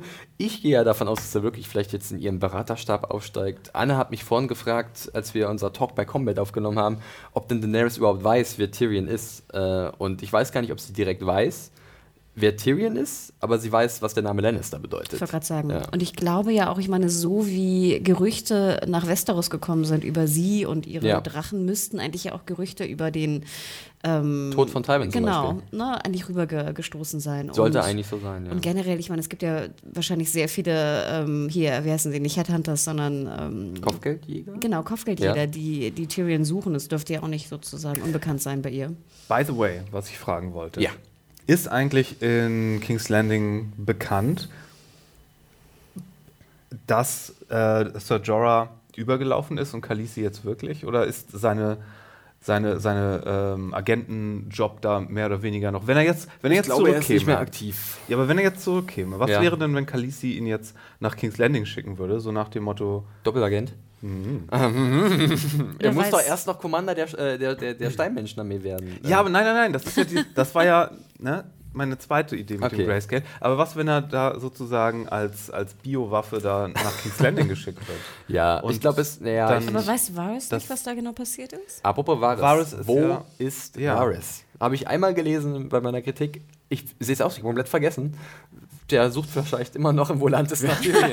Sämtliche Modelle. Alle Battle klappert, klappert jeden Cock-Merchant in Essos ab, ob irgendwas von Tyrion da zu finden ist. Ja, äh, auch eine gute Frage, wo sich Varys äh, aufhält. naja, ja, weiß ich nicht. Ich glaube, äh, er will auch gar nicht zurück. Er will zu seiner Queen. Ne? Er will zu seiner Queen. War schon ein bisschen putzig. Nein, aber es, es, es, könnte ja oh. sein, dass sie, äh, sie ihn mit irgendeinem Auftrag ich glaube nicht, dass sie ihm wegen Finde ich, find ich persönlich Tyrion gar nicht so gut, jetzt, wenn er jetzt nochmal weggeschickt wird. Jetzt ist er wieder da. Aber ich glaube nicht, dass sie ihm vergibt, nur weil sie Tyrion mitge äh, Ich glaube, da kommt Tyrion auch noch was, ja, da Ich glaube, sie wird noch irgendwie sowas machen. Irgendwie muss er sich beweisen, oder? Genau. Aufgabe?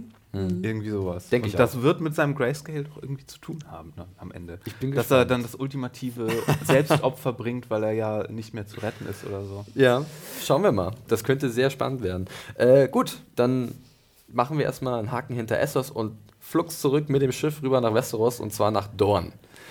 Ah. Hm. Ach, Mensch, ich, diesmal bin ich auch kritischer bei Dorn, aber ich habe gedacht, ich bin der kritischste heute. Nein, ich werde wieder überboten von euch beiden. Du bist nie der kritischste. Ja, stimmt, der gemäßigte Felix. Ähm, fangen wir an mit einer kleinen Szene zwischen Jamie und Marcella, ähm, die, ich, die doch eher relativ unspektakulär oh, war. Oh, Dad, you don't get me. Ja, sie ist halt auch der aufmüpfige Teenager, sie ist halt tatsächlich die Schwester von Tommen, man sieht's. Ähm, Jamie möchte sie halt sehr gerne zurück äh, nach King's Landing bringen und äh, Marcel sagt nein, ich fühle es hier schön, das ist meine Heimat, du kennst mich gar nicht richtig, damit, sie hat, damit hat sie auch sogar recht, ja. Und ich möchte bei Tristane bleiben. Und bei Jamie, das war so mein Eindruck, sieht man so ein bisschen, kommen diese Vatergefühle hoch und Mist, meine kleine Tochter. Äh, ich kann ihr nicht mal sagen, dass ich ihr Vater bin und jetzt will sie nicht gerettet werden. Irgendwer schrieb unter deiner Review, dass ähm, hier äh, Costa Waldau Hm? so schlecht gespielt hätte. Fandet ihr das auch? Das ist mir jetzt nicht aufgefallen. Na, hatte jetzt aber auch nichts War auch nicht Großes zu tun. Das also- war ja nur so, hey, wir müssen jetzt Ich fand, ich fand, er hatte keine Zeit dafür, um schlecht zu spielen. Ich fand generell die Szene irgendwie, ich weiß noch, ich habe gar nicht mehr gedacht, so, wo ist denn Jamie? Das hat mich irgendwie überhaupt nicht interessiert. Keine Okay. Ahnung. Also mir war relativ klar, dass er wohl auch irgendwo wahrscheinlich auch gefangen gehalten wird. Ich Aber die nicht, Gemächer er- waren schon, also ich fand die schon Die ganz waren- schön. waren ganz schön, Auch mit genau. dem Licht wieder, das ist ganz oft Das war super schön. Ja. Ähm, jetzt hatte hier, wie heißt sie, Ma Marcella, wieder Ja. dieses pinke Kleid an. Pff, ich finde immer noch diese Plüschärmel für Dawn irgendwie ein bisschen deplatziert, aber who cares. Generell fand ich aber die Szene irgendwie relativ nichtssagend. Ja, Auch wenn sie so nicht da beiläufig so, gewesen mh, wäre, hätte, sie, hätte, Hätte ich sie nicht vermisst. ja. Ich fand, es war klar, dass sie bleiben will. Es war klar, dass sie Tristan heiraten Ja. will. Ähm, ja, ich, ich brauchte das irgendwie nicht nochmal zu sehen. Ja, ich glaube, da sorgt dann die nächste Szene in Dorn für schon ein bisschen mehr Gesprächsstoff. Ähm, und Stoff, hm, da kommt gar nicht so viel zum Einsatz. Ähm, denn äh, wir bewegen, begeben uns dann in den Kerker äh, von dem, oder in die Kerker äh, der Waterguns, wo Bronn erstmal äh, ein bisschen äh, vor sich hin trällert. Liebe Zuhörer, nicht wundern, gerade sägt draußen jemand einen gewaltigen Baum um anscheinend. Äh, ja. Falls ihr irgendwas Und wir hören sind solltet. alle sozusagen ange... wir sind Ah. angedingt. Ah, aber Mario, uh, Ja, sehr Mario gut. schafft es. Wir brauchen Ruhe. So, äh, wir bewegen uns, also wir begeben uns äh, in, den, in die Kerker von den Waterguns, wo Bronn erstmal ein bisschen vor sich hin trällert. Wunderschön. Wunderschön, übrigens. wirklich, mit dem Hall, auch sehr schön. Ja, irgendwer hat uns auch geschrieben, dass er wohl äh, auch früher in einer Band äh, Ach, gesungen hätte ähm, und wohl auch ziemlich erfolgreich. Also, ich wollte es eigentlich nochmal Flynn, nachchecken, ja. ich habe es jetzt vergessen, aber Liebe, liebe, liebe Zuhörer, ja, wenn ihr irgendwas äh, genaueres dazu wisst, schreibt uns bitte, das ist ja sehr interessant, wusste ich auch nicht. Podcast erzählenjunkies.de. Podcast Vollkommen mit D wie Dora. Ähm, wie, mit D wie Daenerys. Davy Daenerys, ähm, genau. Äh, und ja, ich habe irgendwie das Gefühl gehabt, er verhöhnt so ein bisschen die Sand Snakes mit dem Song, weil darum geht's, in dem Song geht es ja darum, dass jemand äh, äh, mit der Frau des Dornishmen schläft und dann am Ende zwar stirbt, aber er konnte mit der Frau des Dornishmen schlafen. Deswegen ähm, kann er in Ruhe, äh, Ruhe sterben. Äh, Tyen ist dann die einzige von den Snakes, die ihm tatsächlich ein bisschen Applaus gibt, was die anderen beiden Schwestern von ihr so ein bisschen irritiert. Und dann entspinnt sich so ein ganz komisches Ding zwischen Tyen und Born. Also ich war nicht ganz sicher, wie ich das lesen soll. Ähm, ob da eine gewisse sexuelle Anspannung ist, ob äh, sie auf, einen, auf einem Nenner sind, dass sie Interesse an ihm hat. Äh, er ist ja ziemlich cool, lässig, wie halt Bronn so ist. Ähm, aber Tyen lässt dann also nicht, nicht viel Zeit verstreichen, bis sie ihm dann eine deutliche Offerte macht. Wie ging es euch erstmal dieser, dieser Szene? Mir war ziemlich klar, was da passiert. Ähm, äh, sie haben aber nicht erklärt, was passiert ist am Ende. Nämlich ist es ja offensichtlich so gewesen, dass das Gift, mit dem er angeschnitzt wurde, Ja. dass das, wenn er irgendwie erregt wird, erst dann diese körperliche Das giftige Blut Reaktion, kommt in Wallung anscheinend. diese ja. körperliche Reaktion auslöst, dass es dann giftig wird. Und das ist eine sehr coole Sache.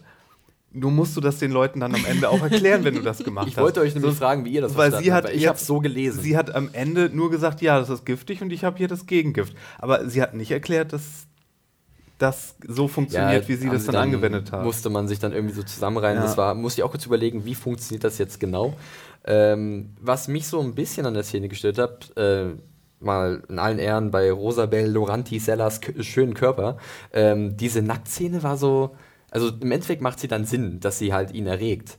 Aber es hat sich dennoch so ein bisschen unnötig angefühlt für mein Empfinden. Anna, du nickst so ein bisschen mit dem Kopf. Ja, Äh, es wirkte halt so, und das haben auch viele, glaube ich, kommentiert, äh, gerade die, die es nicht verstanden haben, dass es um das Gift eigentlich ging und um die, ne, die Verbreitung innerhalb des Körpers, dachten halt so, was will sie eigentlich? Will sie jetzt nur, dass er sagt, sie sei schön? Ne? Also sozusagen den Sinn von ihrem Tun, der kam gar nicht so genau rüber. Und da würde ich Mario genau recht geben. Es musste halt irgendwie ein bisschen mehr erklärt werden, keine Ahnung. Es ist auch nicht so clever, dass sie dann gleich an dieser Stelle, wo er nur so ein bisschen frech war, das aktiviert und ihm dann gleich das Gegenmittel gibt. Sie, er, es könnte ja sein, dass später nochmal irgendwie sie das viel mehr brauchen kann, dass er Ja. aus dem Weg geräumt wird, wenn er wirklich wieder eine Gefahr ist und nicht, wenn er da irgendwie eingekerkert ist.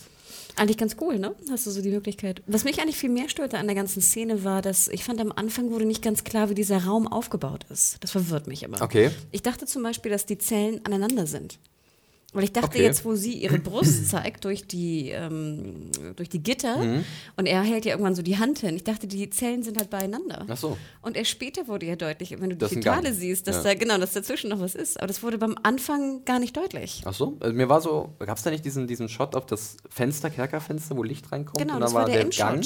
Und das war der Endshot. War der Endshot? Und es war nicht der Anfangsshot. Und Okay. deswegen war ich am Anfang, das verwirrt mich immer und wie ihr wisst, das lenkt mich immer ab in solchen Szenen, weil ich immer denke, hä, wie, ist jetzt der Raum aufgebaut? Ja. Na, ihr müsst mir am Anfang so ein bisschen, zumindest dürft ihr mich nicht verwirren, was Okay. sozusagen die Winkel angeht. Ich fand auch generell, dass ähm, generell die, die Kerker auch ein bisschen billig aussahen. Mhm. Also ich weiß nicht, ich hatte daran so ein bisschen was zu mängeln.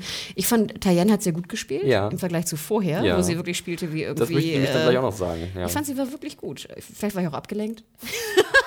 Kann man bei, bei, bei ihren Vorzügen ist das durchaus möglich. Ähm, aber es wirkte so, als wäre es ein besseres äh, Spiel und ähm, ja. Ich fand es auch, um da mal kurz einzugreifen, ich fand es auch irgendwie gut, dass die Sand Snakes, oder zumindest eine von den Sand Snakes, jetzt ein bisschen mehr zu tun bekommen hat. Also durfte man den Mund aufmachen, auch, also irgendwie hat man ein bisschen mehr Charakter bekommen, zumindest in der Aber Szene. findest du, du hast jetzt mehr Charakter? Ich bin halt, also was ich an dem Charakter jetzt so interessant finde, ist, was eigentlich der Plan ist. Denn zum einen auch das Gegengift. Warum gebe ich ihm das Gegengift? Das ist der Plan. Ich kann ihn doch einfach sterben lassen. Das war doch vielleicht das Ziel von Ja. vornherein. Und äh, was hat uns die Szene jetzt gebracht? Genau, ist was, jetzt hat, Bronn, was weißt du mehr? Sie, du weißt, dass sie schöne Brüste hat und dass sie die einsetzen kann. Ja, aber ich weiß auch, dass sie anscheinend, also ich, ich denke zumindest so, dass sie irgendwie noch einen Plan hat. Sonst, ich traue ihr nicht zu, dass sie so blöde ist, einfach nur das Gegengift so einfach rauszulassen. Aber welchen Plan hat sie jetzt noch? Sie hat ja das keine weiß Macht ich mehr. eben nicht. Und das finde ich für mich halt spannend. Bis das Das Gegengift. macht halt den Charakter finde ich so ein bisschen nebulöser und was verbirgt sich da noch. Also ich bin interessierter an der Figur als vorher. Vor allem, bis das Gegengift, Nicht nur wegen der Ich wollte gerade sagen, nur wegen zwei Gründen wahrscheinlich. bis das Gegengift kam, dachte ich ja, das könnte so ein permanentes Ding jetzt sein. Hm. Und das finde ich dann, hätte ich wieder viel interessanter gefunden, weil dann wäre er so wie Alex in äh, Clockwork Orange gewesen Ja. und hätte sowas wie diese Ludovico-Behandlung bekommen. Und jetzt immer, wenn er irgendwie Erregt wird. erregt wird, dann ah, Ja. wird ihm schlecht oder sonst was. Das hätte ich viel interessanter gefunden, gerade bei Bronn. Ja, also, Stimmt. Also ich, bei der Szene war halt, das war mein größtes Problem, dass ich halt nicht genau wusste, woran ich jetzt bin am Ende. Äh, aber ich sehe ja auf der anderen Seite auch, dass äh, wir irgendwie zumindest ein ganz klein wenig Fortschritt gemacht haben. Wenn wir, naja, stimmt eigentlich auch nicht ganz. Also ich habe in meiner Kritik auch geschrieben, dass wir eigentlich da viel Stillstand wieder haben, dass es nicht vorwärts geht. Zum Beispiel bei Jamie haben wir gerade gesagt, da passiert gar nichts. Doran tritt immer noch nicht auf, was ich Oh, nicht nachvollziehen ja. kann. Der wäre für mich so gleich von Beginn der Staffel ein Kandidat gewesen, der halt Doran sehr interessant Vor allem, machen wie kann. cool wäre es gewesen, hätte man Jamie auf Doran treffen lassen. Ja, Das, glaube ich, wäre auch eine neue Kombo gewesen, werden die sehr sie- interessant das, gewesen wäre. Das werden Ja. sie jetzt demnächst machen, auf jeden Fall. Aber die Frage ist, ist es vielleicht schon zu spät? Hm, ja, wir haben. Auch Das- der das- Prozess gegen die Verschwörerin wäre viel interessanter gewesen als die die Sandsnake-Handlänger. Das Einzige, was ich gut fand an der Sand Snake-Szene, war, dass Bronn an diesem Scheißschnitt vielleicht nicht sterben wird. Ja. Und da dachte ich so, stimmt, yay! ja. Und Ja. mehr, mehr hatte das, finde ich, gar nicht. Sonst fand ich Okay. sie ziemlich dämlich. Ja, ich habe ein bisschen was Positiveres halt mal gesehen in, in, in, Dorn. Äh, gleichzeitig gab es auch natürlich wieder ein paar Schwachpunkte. Also ich werde auch noch nicht, also wir alle werden nicht warm mit dem Handlungsstrang. Ich bin nach wie vor. Hast du immer noch Hoffnung? Ja, Anna, du kennst mich. Ich muss halt Flixi, was irgendwie. muss noch passieren, dass du deine Hoffnung verlierst? wenn sie Doran komplett in den Sand setzen. Ich glaube dann, also im wahrsten Sinne in den Sand setzen. Ähm, oh, ich wünschte ja fast, sie täten's. Nur um dich weinen zu sehen. Ich habe noch Hoffnungen. Schauen wir Dann mal. bitte wünsche ich mir mehr Bart.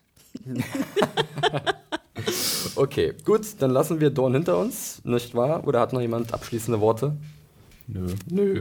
Gut.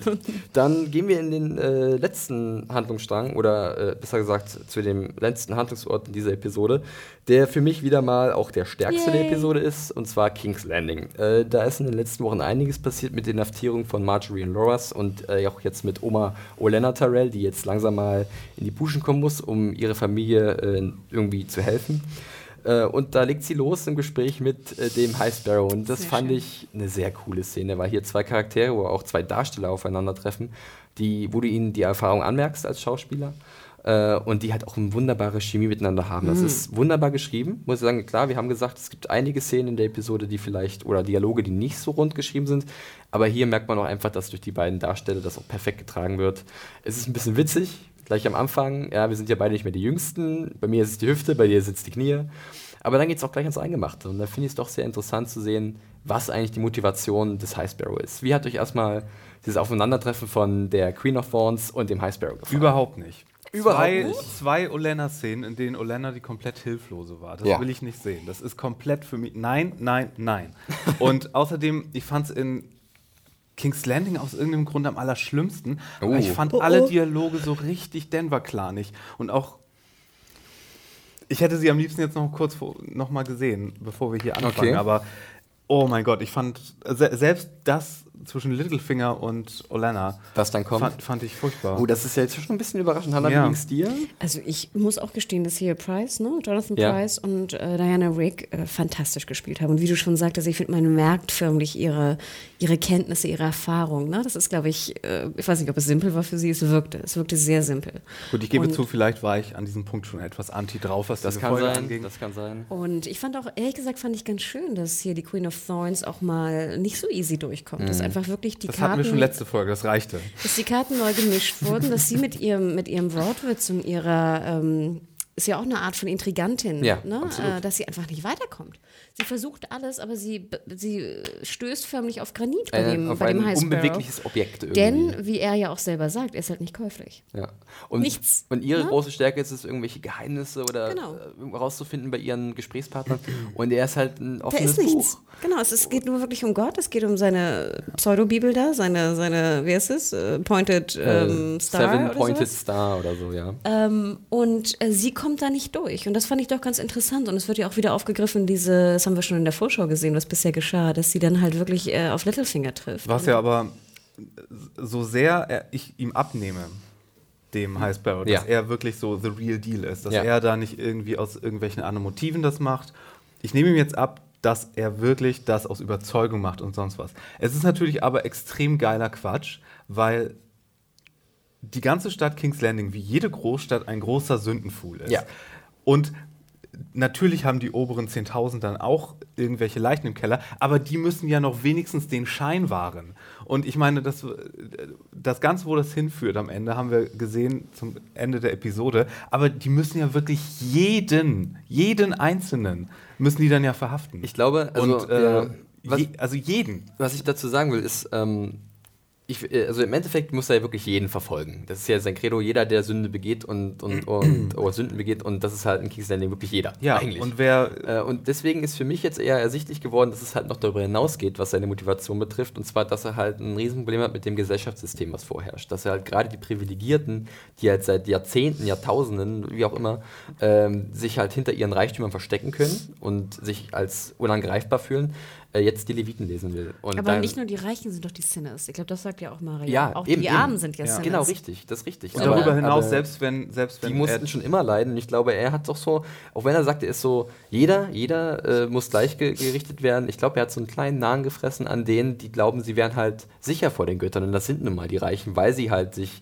Schweigen erkaufen können durch ihr Gold. Aber er lässt sich ja auch komplett jedes Mal wieder instrumentalisieren mit seiner Religion. Zuerst war es Cersei, die die Tyrells da, und jetzt war es doch Littlefinger, der ihm irgendwie den, den ähm, Lancel da vorgesetzt hat.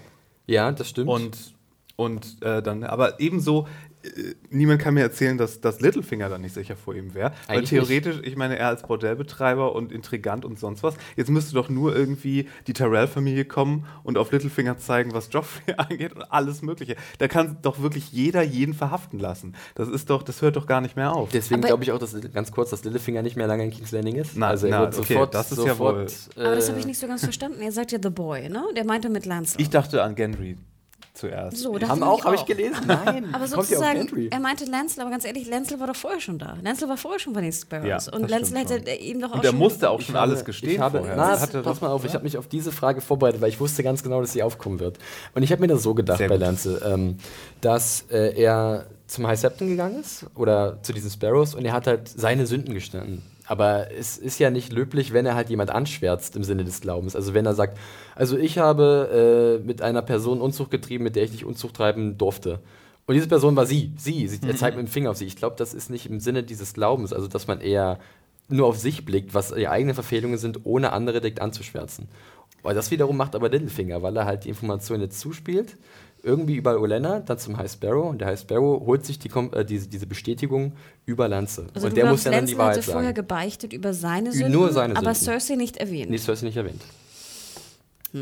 So kann ich Macht das nur mich, erklären. befriedigt mich irgendwie nicht ganz. Ja, kann ich teilweise nachvollziehen, weil die Frage habe ich mir auch gestellt, aber es ist für mich die einzige logische Erklärung, auch wenn sie vielleicht ein bisschen schwammig ist. Aber auch eine, eine grobe Übersicht von Cersei, weil an Cerseis Stelle hätte ich nach dieser zweiten Folge oder als wir es äh, lernst du da Ja, in seinem erwach Anfang. erwachten Zustand das erste Mal gesehen haben, hätte ich ja dafür gesorgt, dass er einen kleinen Unfall hat. Eigentlich schon, ja. Weil ich meine, ja. schon vorher war äh, so ein gefährliches Ding für sie, weil er ja mit in die Verschwörung da ähm, die nicht Walk einbeziehende Verschwörung, was, was äh, Roberts Tod angeht, äh, verwickelt ist. Aber jetzt ist er dann auch noch so ein, so ein religiöser Humpty-Pie da und oh Gott. Ja, ganz kurz, aber wir hatten es ja gerade schon so ein bisschen mit drin, das Gespräch zwischen Littlefinger und Olenna. Ähm, muss ich sagen, die Kulisse fand ich eigentlich ganz cool. Dieses Bordell, wo wir ja schon sehr oft waren, was ja ständig recycelt wird in vielen Szenen. Ähm, das dann, wo zerstört wurde und wie halt das Licht dann so reinscheint, fand ich eigentlich sehr schön als Kulisse. Und ähm, Ich liebte den Satz übrigens, wo er sagt, äh, wir, haben, wir haben hier alle möglichen Sachen bedient, sogar Sachen, die wir erst erfunden haben. und er ist stolz drauf. Und Olenna so, spar dir das, hier geht's um was anderes. Too viel much information. Kurze, also kurze Klammer, als ich in Dubrovnik war, ähm, haben, haben wir ja auch so eine Tour gemacht und dann äh, lief der Tourguide, der auch relativ jung war, halt so die Straße lang und meinte so, und hier kommen wir jetzt zu Littlefingers Bordell. und da waren halt so zwei Amis in der Gruppe so, Holen Sie sich hier Coupons ab. ja, aber ähm, ich fand es auch ganz interessant, wie Olenna halt versucht, noch ihre einzelnen Trümpfe auszuspielen. Also hier, wenn du, also wir können auch einfach die Karten offenlegen, du hast mit mir Joffrey umgebracht. Äh, und Littlefinger bleibt aber irgendwie ganz cool, weil ich habe immer bei ihm das Gefühl, er hat immer noch irgendwie einen Trumpf in der Hinterhand, wo er sich irgendwie rauswinden kann, wie auch immer. Na, das Ding ist, du merkst einfach, dass Oleana, und das fand ich auch ganz schön, vielleicht noch der kurze, die kurze Info noch bezüglich äh, dem High, äh, High Sparrow, High Septon. Ähm, ich habe mich ja schon gefragt, wie eigentlich jetzt King's Landing überlebt. Sie haben wenig Guards, die Wirtschaft ist relativ äh, am, am, am Schwächeln. Ne? Ja. Wir haben den, den Winter is Coming im Norden. Ähm, The Vale ist ziemlich abgesperrt, glaube ich. Die sind ja ziemlich für sich. Und ähm, Orlando sagt ja eindeutig, dass das gesamte Essen ungefähr, das gesamte Getreide, was auch immer, was in King's Landing äh, verzehrt wird, äh, von den Martells, äh, von den Tyrells Ja. kommt. Und das ist ja ihr Druckmittel. Ne? Sie sagt sozusagen, wenn ich das sperre, gibt es hier einen Aufstand. Ähm, aber auch selbst bei Littlefinger hat sie ja, glaube ich, kein Druckmittel mehr. Sie kann zwar melden, dass sie es gemacht haben, da würde sie sich aber selber mit anschwärzen. vollkommen richtig. ähm, und das war's. Ja. Hm. Was ich auch ganz, weil du es gerade mal gesagt hast, mit diesem Druckmittel, was sie hat, das wird ja auch vom High Sparrow zuvor noch äh, entkräftigt. Er sagt ja auch The Many and the Few. Auch finde ich ne- ein sehr schöner Satz in diesem Dialog. Ja, obwohl ich immer denke, Ähm, bei- wenn es kein Essen mehr gibt, dann sind auch die Many egal. Ja, aber ich meine, er sagt schon, hat denn Olana jemals selbst irgendwas angebaut? Äh, es ist nach wie vor immer das Smallfolk, was halt für die großen, mächtigen äh, Sachen anbaut und, und Agrarwirtschaft betreibt. Und wer sagt denn, dass es auch nicht ohne die großen Reichen über ihn funktionieren sollte, mit einer, äh, was ich, anderen äh, Herrschaftsform? Zum Beispiel mit der Kirche an der Spitze, die Ja. das halt dann richtig subventioniert und, und verteilt. Natürlich wäre eine Demokratie schön, aber es muss ja keine fundamentalistische Demokratie Genau, sein. richtig. wäre ja Das will ich auch gar nicht Demokratie. sagen. Ne? Genau, So. genau, das möchte ich gar nicht sagen. Also ich möchte nicht sagen, dass dann dieser, dieser Umsturz, den der High Septon oder High Sparrow dann wirken möchte, positiv wäre, weil äh, das wird dann, wird dann doch sehr gräuselig, glaube ich, für viele. Nicht nur für die Reichen, sondern auch irgendwann für die Einfachen. Weil wenn die Reichen nicht mehr da sind, dann wird alles ausgemerzt, was nur irgendwann mal eine kleine Sünde begangen hat und dann wird es nicht schön. Naja, gut. ähm, kommen wir zu Aber- den... Aber diese Sache die- oh, ist jetzt haben wir Fragen, Fragen, Genau. Fragen. Ja. Bang, auf, beide Ja. auf einmal. Fang du an mal. Die Sache mit dem High Sparrow und dieses ganze Einführen der Religion, das kam auch in den Büchern so äh, vor. Ja, äh, das wurde auch dann zum Ende, also ich glaube, schon, ich glaube, es ging schon im vierten Buch los, wenn ich mich nicht täusche. Ähm, auch das war aber sehr subtil gemacht, weil halt diese Land Ländereien äh, in, im Zentrum von Westeros komplett verwüstet waren und halt auch diese Angriffe stattfanden auf irgendwelche äh, Kirchengebäude oder diese Septas und Gläubigen und es war irgendwie die letzte Hoffnung, die für viele einfache Menschen noch gab, halt der Glaube und zurück zu den Wurzeln und wir wurden in einen Krieg gezogen, den wir nie wollten, und das durch die großen Familien und ich glaube, das war dann so eine Alternative für die und das wurde eigentlich in den Büchern, fand ich sehr interessant äh, eingeführt und, und sehr langsam weitergesponnen und jetzt ungefähr bis zu dem Punkt, wo wir uns jetzt auch befinden. Ich könnte mir vorstellen, wo, wo Martin diese Storyline her hat. Und zwar er ist ja auch ein großer Nerd. Ja. Und ähm, kennt ihr die Ultima-Rollenspielreihe, diese ganz alte von. von Ich, äh, ich habe davon Obernerd gehört, aber ich Garrett? weiß nicht, ob ich da schon geboren war, was? Nee, aber auf jeden Fall, auf jeden Fall spielt man da ja den Avatar, diesen Abenteurer. Und das Ja. ist ja eines der ersten irgendwie ähm, Computerrollenspiele, diese Serie. Und da bist du halt auch der Vertreter dieser Religion. Da gibt es neun Tugenden. Und dann im vierten oder fünften Teil kommst du halt in dieses Land zurück und diese Tu- Tugenden wurden dann so pervertiert, dass es dann hieß irgendwie, also zum Beispiel ähm, äh, äh, äh, hier Charity war eine der Tu- Tugenden. Und dann, als er zurückkam, hieß es dann, ja, wenn ihr äh, gib irgendwie ein, ein Drittel deines äh, Gehalts ab oder du sollst gar kein Gehalt haben und so. Und dann wurden Ja, das das ist halt gut, so- gut möglich. Also ähm, Martin hat sich ja auch bei vielen historischen Ereignissen äh, bedient. Es die gibt sicher auch ganz viele sind. andere fiktive Sachen, Ja. die es aber, aber sowas äh, im, im Nerdtum. Du fühlst dich erinnert, also sozusagen. im, im an- Nerdtum an- angeht, äh, ja, auch weil es Ja. ja. halt so eine, so eine, so mit diesen sieben Ja. äh, Aspekten der Religion und hier neun und so, das passt schon ganz gut. So. Wir werden ja demnächst auch einen kleinen Roadtrip machen. Und Felix, wenn du dann, wenn es doch zur Pressekonferenz kommt mit Martin, kannst du ihn mal fragen, George, did you play Ultima Online? Nee, Yes, I did. Nicht, Next Nicht Ultima question. Online? nicht online. Ähm, vier oder fünf war das. Ja. ja. Stimmt, genau. Ja, wir werden äh, demnächst bei einem kleinen Festival sein in Hamburg. Da ist nämlich der George A. A. dabei. Wir haben leider kein Interview bekommen, weil er halt doch, äh, äh, ja, wie soll man das sagen? Er hat sich für einen anderen Interviewpartner entschieden. Also das Ding ist, das Management hat sich für einen Das anderen Partner genau, entschieden, wo ich genau. denke auch so, wüsste er, was das bedeutet, Ja. mit welchem. Medium aber er dieses... schauen wir mal, äh, vielleicht kriege ich ihn auf der Toilette mal für fünf Minuten zu sprechen.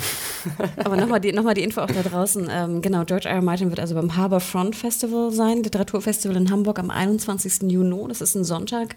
Äh, es gibt noch Karten. Mhm. Also wenn äh, ihr lieben Junkies äh, noch Interesse habt, wir werden da auch rumtouren. Ja, also, wir werden auch wieder einen kleinen Beitrag machen, auch in Videoform, wie ihr es jetzt ja gesehen habt zur Game of Thrones Ausstellung. Also, und auch O-Töne vielleicht sammeln, wenn Fans da sind. Also wir sind äh, sehr gespannt. Genau, deswegen, also guckt mal Harbor Front Festival. Wir werden es auch äh, verlinken irgendwo, vielleicht im Artikel. Ja. Ähm, es gibt noch Karten, sind auch nicht so teuer, finde ich. Ähm, und wie gesagt, George R. R. Martin ist halt da und hier Dennis Schenk von Druckfrisch führt durch die Sendung, wollte ich gerade sagen, durch die Veranstaltung. Ja. Ähm, ja, schaut mal rein. Genau. Und ihr könnt uns auch gerne ansprechen. Gut, dann äh, machen wir weiter mit der letzten Szene, mit diesem kleinen Exkurs, und zwar, und mit den letzten Szenen, äh, und zwar, äh, du lachst schon, Mario. Ich muss, schon, ich muss jetzt schon Ähm, lachen, wenn mit- ich an die Szene mit- zwischen mit- Cersei und. Marjorie denke. Ja. Bevor wir da dazu kommen, gibt es ja noch eine Szene vorher äh, zwischen Tommen und Cersei. Ähm, die äh, ereignet sich eigentlich zwischen der Szene äh, zwischen Olenna und dem High Sparrow und Olenna und Peter Dink, äh, Peter Dink, sag ich schon, Peter Baelish. Baelish. Genau. Äh, die habe ich jetzt aber mal ans Ende gepackt. Äh, ja, Tom hat auf einmal doch, äh, ist Feuer und Flamme, äh, Marjorie I zu love retten. her. Ja, plötzlich. I love her. Und uh, gonna end every single one of their lives. Ja. Na gut, im Endeffekt war uns ja schon vorher klar, dass er sie retten möchte. Ja. Einfach irgendwie nur, ja, ihm nicht die Möglichkeiten zustehen. Was ich in dieser Szene nicht verstanden habe, ich fand, es wirkte schon recht glaubwürdig, dass Cersei alles tun möchte, Ja. um es sozusagen für Tommen. Und er sagt halt so, ich liebe sie, in Anführungsstrichen, ich will sie retten. Und dann sagt Cersei ja auch so, ja gut, ne, ich werde verhandeln. Aber im Endeffekt tut sie es ja trotzdem nicht. Sie will sie ja gar nicht retten. Und glaube, ich verstehe nicht ja. ganz, was sollte diese Szene? Ja, ich denke, äh, für mich war es, ich habe es so gelesen, dass äh, sie auch genau weiß, dass Tommen nicht weiß, was für ihn gut ist. Und äh, sie hat halt ihn, ist halt der Einzige, den sie noch hat. Ist ja wirklich so. Tywin, ihr Vater ist gestorben, Myrcella ist ein Dorn, Joffrey ist gestorben, Jamie ist auch vor. Ja, aber dann denkt sie, das Beste für ihn wäre, wenn Marjorie tot ist. Ähm, ja. Oder nicht mehr da ist. Wenn sie ihn hat, sie denkt halt wie ego egoistisch. Niemand anderes darf ihren kleinen Tom haben. Und sie wird ihn schon zu seinem Glück irgendwie zwingen, auch wenn sie ihm halt jetzt anlügen muss, keine Sorge, ich werde mich um deine Frau kümmern. Und abgesehen davon, ich glaube das auch so, aber abgesehen davon darf die Figur schon so ein bisschen ambivalent sein. Das muss Ja. nicht immer alles so logisch Sinn ergeben, wie die Charaktere Ich haben. find ja- Da kann schön zwei Herzen in der Brust schlagen. Aber fandet ihr nicht auch, dass Tommen auch ein bisschen dämlich ist, dass er jetzt glaubt, seine Mutter will wirklich seine Frau retten, wo er wusste, dass sie beide irgendwie einen Beef zusammen haben? Ja, gut, äh, vielleicht ist es auch so ein bisschen der Buchvorlage geschuldet. Da ist er ja noch jünger, da wäre es vielleicht nachvollziehbarer. Und äh, ja, aber es, es ging für mich schon, weil Tom ist für mich leider, leider mal, ich sag's mal so, ähm, nicht so ein richtiger Charakter, weil er halt nicht seinen eigenen Willen hat. Merkt man ja ganz krass, dass er sich halt immer wie so Fahne im Wind äh, bewegt und, und, und lässt sich halt mehr beeinflussen, als dass er selbst aktiv wird. Ja, aber das finde ich, passt ganz Das gut passt zu so gut, einem, genau. der, der halt nicht so ein Psycho ist Genau. wie Joffrey und so jung König wird. Das ist ein krasser Kontrast, klar, und es passt gut, aber es wäre auch schon mal interessant zu sehen, wenn Tommen einfach mal sagt, nein, Mom. ich, ich, Mom. ich gehe jetzt los und hol Marjorie. ähm, aber ganz kurz noch zu den Szenen mit, zwischen Tommen und Cersei. Ich fand halt Lena Headey hier auch ziemlich stark, als sie ihnen dann halt auch gesagt, ich werde alles für dich tun, bis alles, was zählt in meinem Leben. Äh, drückt da ordentlich auf die Tränendrüse. Äh, und es ist aufrichtig. Das fand ich halt so stark. Äh, und ich weiß nicht, ihr guckt mich so komisch an, habe ich wieder was Falsches gesagt? Ich gebe dir recht. Ich werde, wäre ich Lena Headey, würde ich diese Folge einreichen Ja. bei den Emmys. Ne? Man reicht ja immer eine Folge ein und äh, ich hoffe, sie tut äh, in dieser Folge, was sie wirklich herausragend. Mal Das abwarten. hat für mich sowas von überhaupt nicht funktioniert alles. Ach ja, shit. Psst, Hanna. Sorry, Äh, es, es, es war wirklich, ich weiß nicht, ob es an der Mario, genauen was hast Wortwahl lag hier, an den Dialogen, an, äh, wirklich an, an einzelnen Sachen oder teilweise vielleicht auch, wie die Kamera aufgestellt war oder so. Aber die Szene, wo sie dann, mein, mein Kind, ich werde alles für dich tun. Und dann auch diese, diese bitchige Szene mit Marjorie, am Ende, das war so Denver-Clan für mich alles, meine Güte. Ich, ich, ich Ja. fand's lustig. Ich Hast du habe, am Wochenende zu viel Denver Clan ich, ich habe schallend gelacht, wirklich, aber es war, es hat für mich nicht so. Ich meine, wir Ich- können ja gleich zu der Szene gehen mit Marjorie. Ich Oder du noch super. was? Nein, ich fand's super. Ich fand die Zelle sah gut aus. Ja. Ich fand Marjorie war echt äh, ein bisschen fertig. Und sie war, sie war dunkel. komplett am Boden und man hat echt gemerkt, sie hat keinen Bock mehr Und auf ich fand auch geil, dass endlich mal diese PR-Lady Marjorie war einfach komplett weg. Ja. Ne? Sie warf ihre You komische, bitch. ihre, genau, Ja. you hateful bitch. Ich fand's super. Und dann fand ich auch, wie, wie Lina Headey dann weggeht, den Gang runter. Sie und hat diese, so einen- Und ich finde, diesen Blick macht sie gut, Ja. weil es ist nicht ganz Denver Clan, es ist auch nicht verbotene Liebe, es ist nicht so ein Ding davor. Hey, find, Denver Clan nicht mit verbotene Liebe vergleichen, erstens. Und zweitens. Nein, es war, es war noch nicht Denver Clan. Es war sozusagen, es war angedeutet, aber noch nicht so weit. Und ich fand, sie hat das brillant gespielt. Ich fand's auch. Ich fand das Minenspiel von ihr in der Episode sowieso ganz stark. Auch hier dieses, dieses leichte Grinsen, weil sie weiß, also ich habe das, was ich wollte. Ja. Ich habe es geschafft. Marjorie ist komplett am Boden, äh, barfuß, verdreckt in der Zelle und ich gehe jetzt raus und sie bringt ja noch leckeres Essen mit und sagt, oh, das hat gestern das so Essen gut oder sagt, geschmeckt. sagt sie nicht irgendwie Medicine oder so? Ich hab's überhaupt nicht verstanden. Er hat Ich irgendwas dachte, gesagt, oh, ich- es war so lecker in der Red mal- Ja, oh, vor allem, es war so lecker gestern Abend, als Ja. ich gegessen habe. Hier, kriegt meinen Rest. Ich habe was ganz, ganz anderes da gedacht. Um, um mal für einen Moment um, unappetitlich zu werden. Oh, ich weiß es schon. Ach. Weil sie meinte, ich hatte das gestern. Das wäre ja, wär wirklich sehr Just dreist saying. gewesen. Das wäre sehr dreist gewesen. Man hätte sie vielleicht äh, zugetraut. Aber diese Genugtuung, die halt Cersei ausstrahlt, ist herrlich in dem Moment. Und es wird ja nur noch herrlicher, als sie dann auf den High Sparrow trifft. Und der so ein bisschen so erzählt, ähm, ja, wir müssen alle irgendwann Buße tun. Und wenn wir von den ganzen reichen Leuten die Sachen wegnehmen, die sie haben und die sie schützen, was bleibt dann übrig? Und was bleibt bei dir übrig, Cersei? Und dann sieht man halt, wie ihr Blick so festfriert. Wieder hervorragend von Lina Headey, wie ich finde, gespielt. Äh, und dann gleichzeitig so den Shot gegenüber auf den High Sparrow auf Jonathan, Jonathan Price. Und der hat auch so einen fiesen Blick in dem Moment. Ja, So, ich fand, er zum war's. Beispiel, da würde ich Mario fast ein bisschen recht geben, ich fand, er war sehr Denver Clan. Wir Na, müssen ich weg finde ihn vom groß, verdammten auf, ich Denver fand, ich fand ihn, ich finde ihn großartig. Ah, okay. Ich, ich, Nee, ich finde hatte ihn bei auch, ihm ein bisschen mehr Probleme. ich, ich, ich finde nur irgendwie, diese Szenen haben wirklich überhaupt nichts mehr mit dem subtilen Spiel zu tun. Oder vielleicht- ich gebe zu, vielleicht lag das auch gestern zum Teil an mir. Was hast du aber getan ich hab, vorher? Ich habe ich hab mich, äh, weiß ich nicht, sehr amüsiert über das Ganze und Was ich die beste Und, und warum haben wir noch nie vorher mehr Szenen mit diesen geilen Kampfnonnen gehabt? Wie geil sind die bitte? Kämpfen. Und ich glaube, die eine heißt Septa Unella oder Ah. so. Die auch im Buch vorkommen, Ja, ne? die genau. drei Nonnen. Die, was ich eigentlich die schönste Szene war, war wie, wie Cersei da steht und dann ähm, der, der High Sparrow da äh, Lancel holt und du siehst dann einfach nur die Szene, wo sie dann so nach links guckt und du siehst so das Weiße in den Augen, was sozusagen Ja, aber auch dieser so Reveal und dann, und dann geht die Kamera nach Natürlich links ist und das die Tür geht auf und dann Ja, steht da der ja. Sohn. Wie gesagt, dass er da steht, fand ich blöd, aber ich fand, wie, wie Lina Headey dann einfach nur so ihre Augen so bewegt und dann du Mhm. Aber das merkst Gesicht förmlich, bleibt genau, das so, ne? Gesicht bleibt, aber du merkst so, mm, Moment, ne? Ja, oh. I am fucked. Diese Szene. also für jemanden, für jemanden, der sich von dieser ganzen Theatralik der, der Kirchenorganisation da verabschieden möchte, war das sehr inszeniert von ihm. Ja, das war natürlich mit großen Fanfaren. Mit jetzt, großem haben wir dich. Jetzt haben wir dich. Ich fand es auch eine sehr starke Szene. Das ist natürlich auch äh, so aus den Ja, Büchern und das, entnommen. und das Ding ist ja auch, ich meine, ähm, ich liebte Cersei, cool. die Rolle immer, aber ganz ehrlich, ne, ach, sie hat es einfach verdient, ne? Man muss shit, es leider, es leider in Anführungszeichen verdient, ne? sagen, äh, sie hat die Quittung bekommen. Was sie jetzt getrieben hat in den letzten Wochen, äh, es musste irgendwie nach hinten losgehen. Sie hat Ja. den High Sparrow erschaffen, ja, es ist einfach so. Äh, und jetzt kommt alles zurück. Ja, und du merkst, auch, sie, hat, sich, sie hat sie? ja auch überhaupt keine Sicherheitsvorkehrungen ne, eingebaut. Du denkst ja immer in solchen, wenn du solche intriganten Spiele st- spielst, dann bau Sicherungs, äh, ne, Beispiel Sicherheitsvorkehrungen Littlefinger. Ich ein. bin mir so sicher, dass der halt nicht in die Fänge von ihm Ja. gerät, weil der hat immer noch irgendwas im Hintergrund. Deswegen lässt die Cersei auch so einfach spielen, weil sie leider zu kurzfristig denkt. Natürlich, sie hat viel durchmachen müssen, ganz klar. Ja, ihren Erstgeborenen verloren, ihren Vater verloren. Die Beziehung zu ihrem Zwillingsbruder ist in die Brüche gegangen, Myrcella ist weg. Aber ganz klar, sie war hier zu unvorsichtig. Ja, und dann schwupps landet sie in der Zelle und ihre drei Kampfnonnen sind äh, Ja. ihre ne, noch eine kleine Drohung ausgesprochen, aber Who cares, ja, ne? ja, who cares? Klappe zu. Cersei noch nicht tot. Was? Nein. Fight Non-Squad. Ja. Mal gucken, was passiert. Ich finde es sehr spannend. Natürlich jetzt auch ein Blick auf King's Landing, wie die Machtsituation dann da wird. Also, Ähm, an, an, an, also wenn jetzt Stannis ein bisschen cleverer wäre und irgendwelche Spitzel in King's Landing oh, das ist aber ein Stück. Ja, ja, aber könnte man ja per Rabe und, und so. Ja, dann ich weiß dann, nicht. dann würde ich ja komplett an Winterfell vorbeireiten und jetzt schnurstracks ich, hab ja, äh, ich, nach, ich, ich nach tippe King's auf einen Landing, anderen Kandidaten, was sehr buchnah wäre, was sie machen würden, aber ich möchte jetzt nichts vorwegnehmen. Äh, mal gucken. Also wer jetzt vielleicht kommt Mal- und, und da ein bisschen Ach so. der, Weil klar, es gibt ja jetzt die, Ma die. Martells oder wie? Cersei, äh, Cersei ist, ist eingesperrt. Äh, klar, Olenna ist noch da. Tommen hat jetzt niemanden, der den beeinflusst. Ich bin gespannt, was da passiert. Das ist eine sehr spannende Frage in King's Landing.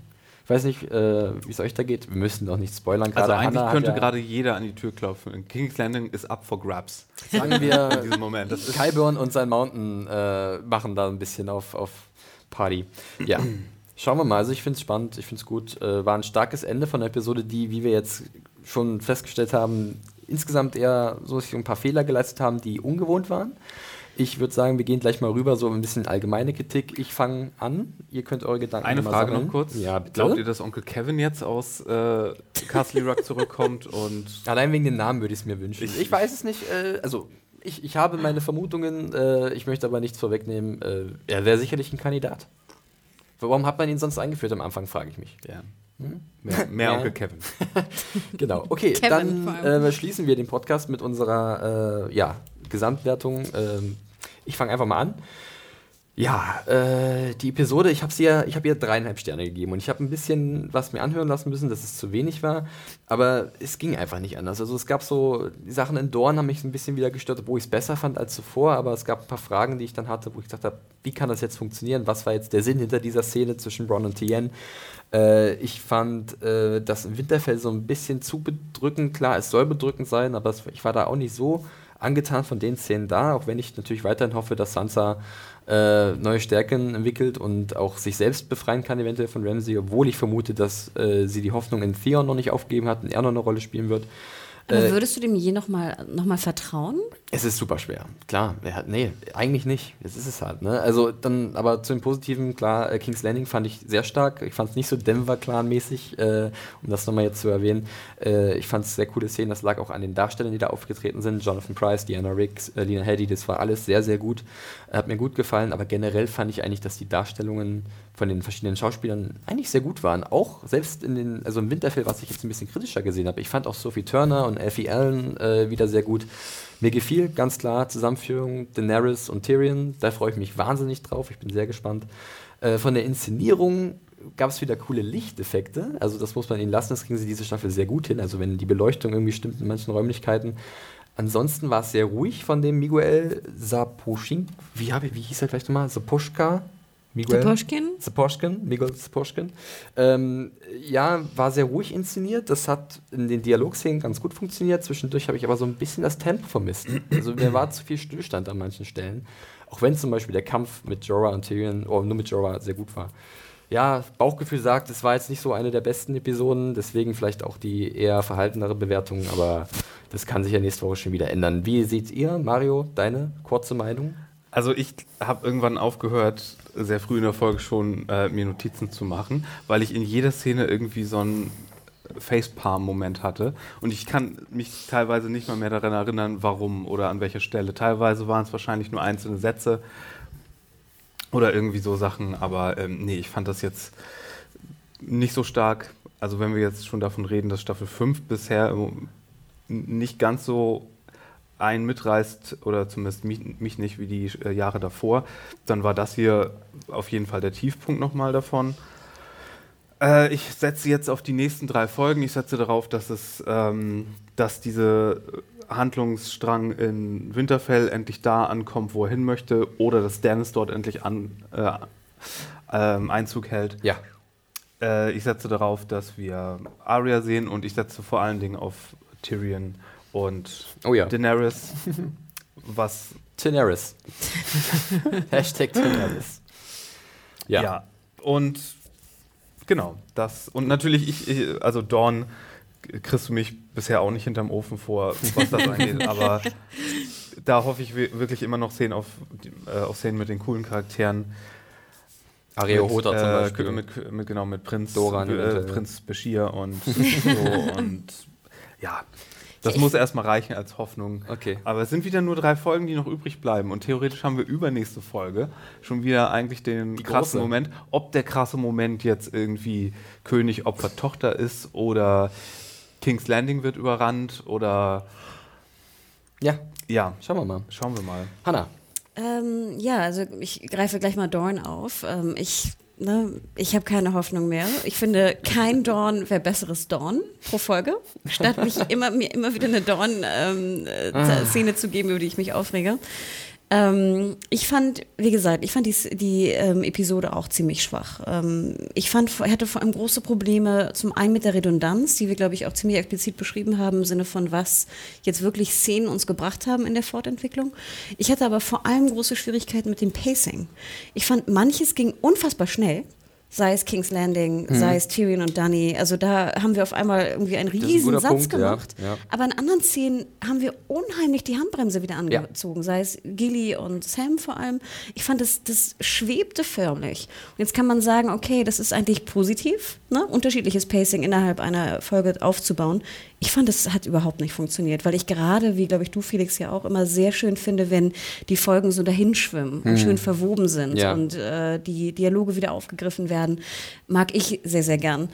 Ähm, und finde ich, wurde auch schon am Anfang der Staffel sehr gut ähm, äh, dargelegt, wie das funktionieren kann. Und hier, wie gesagt, die, das Pacing war für mich komplett off. Okay.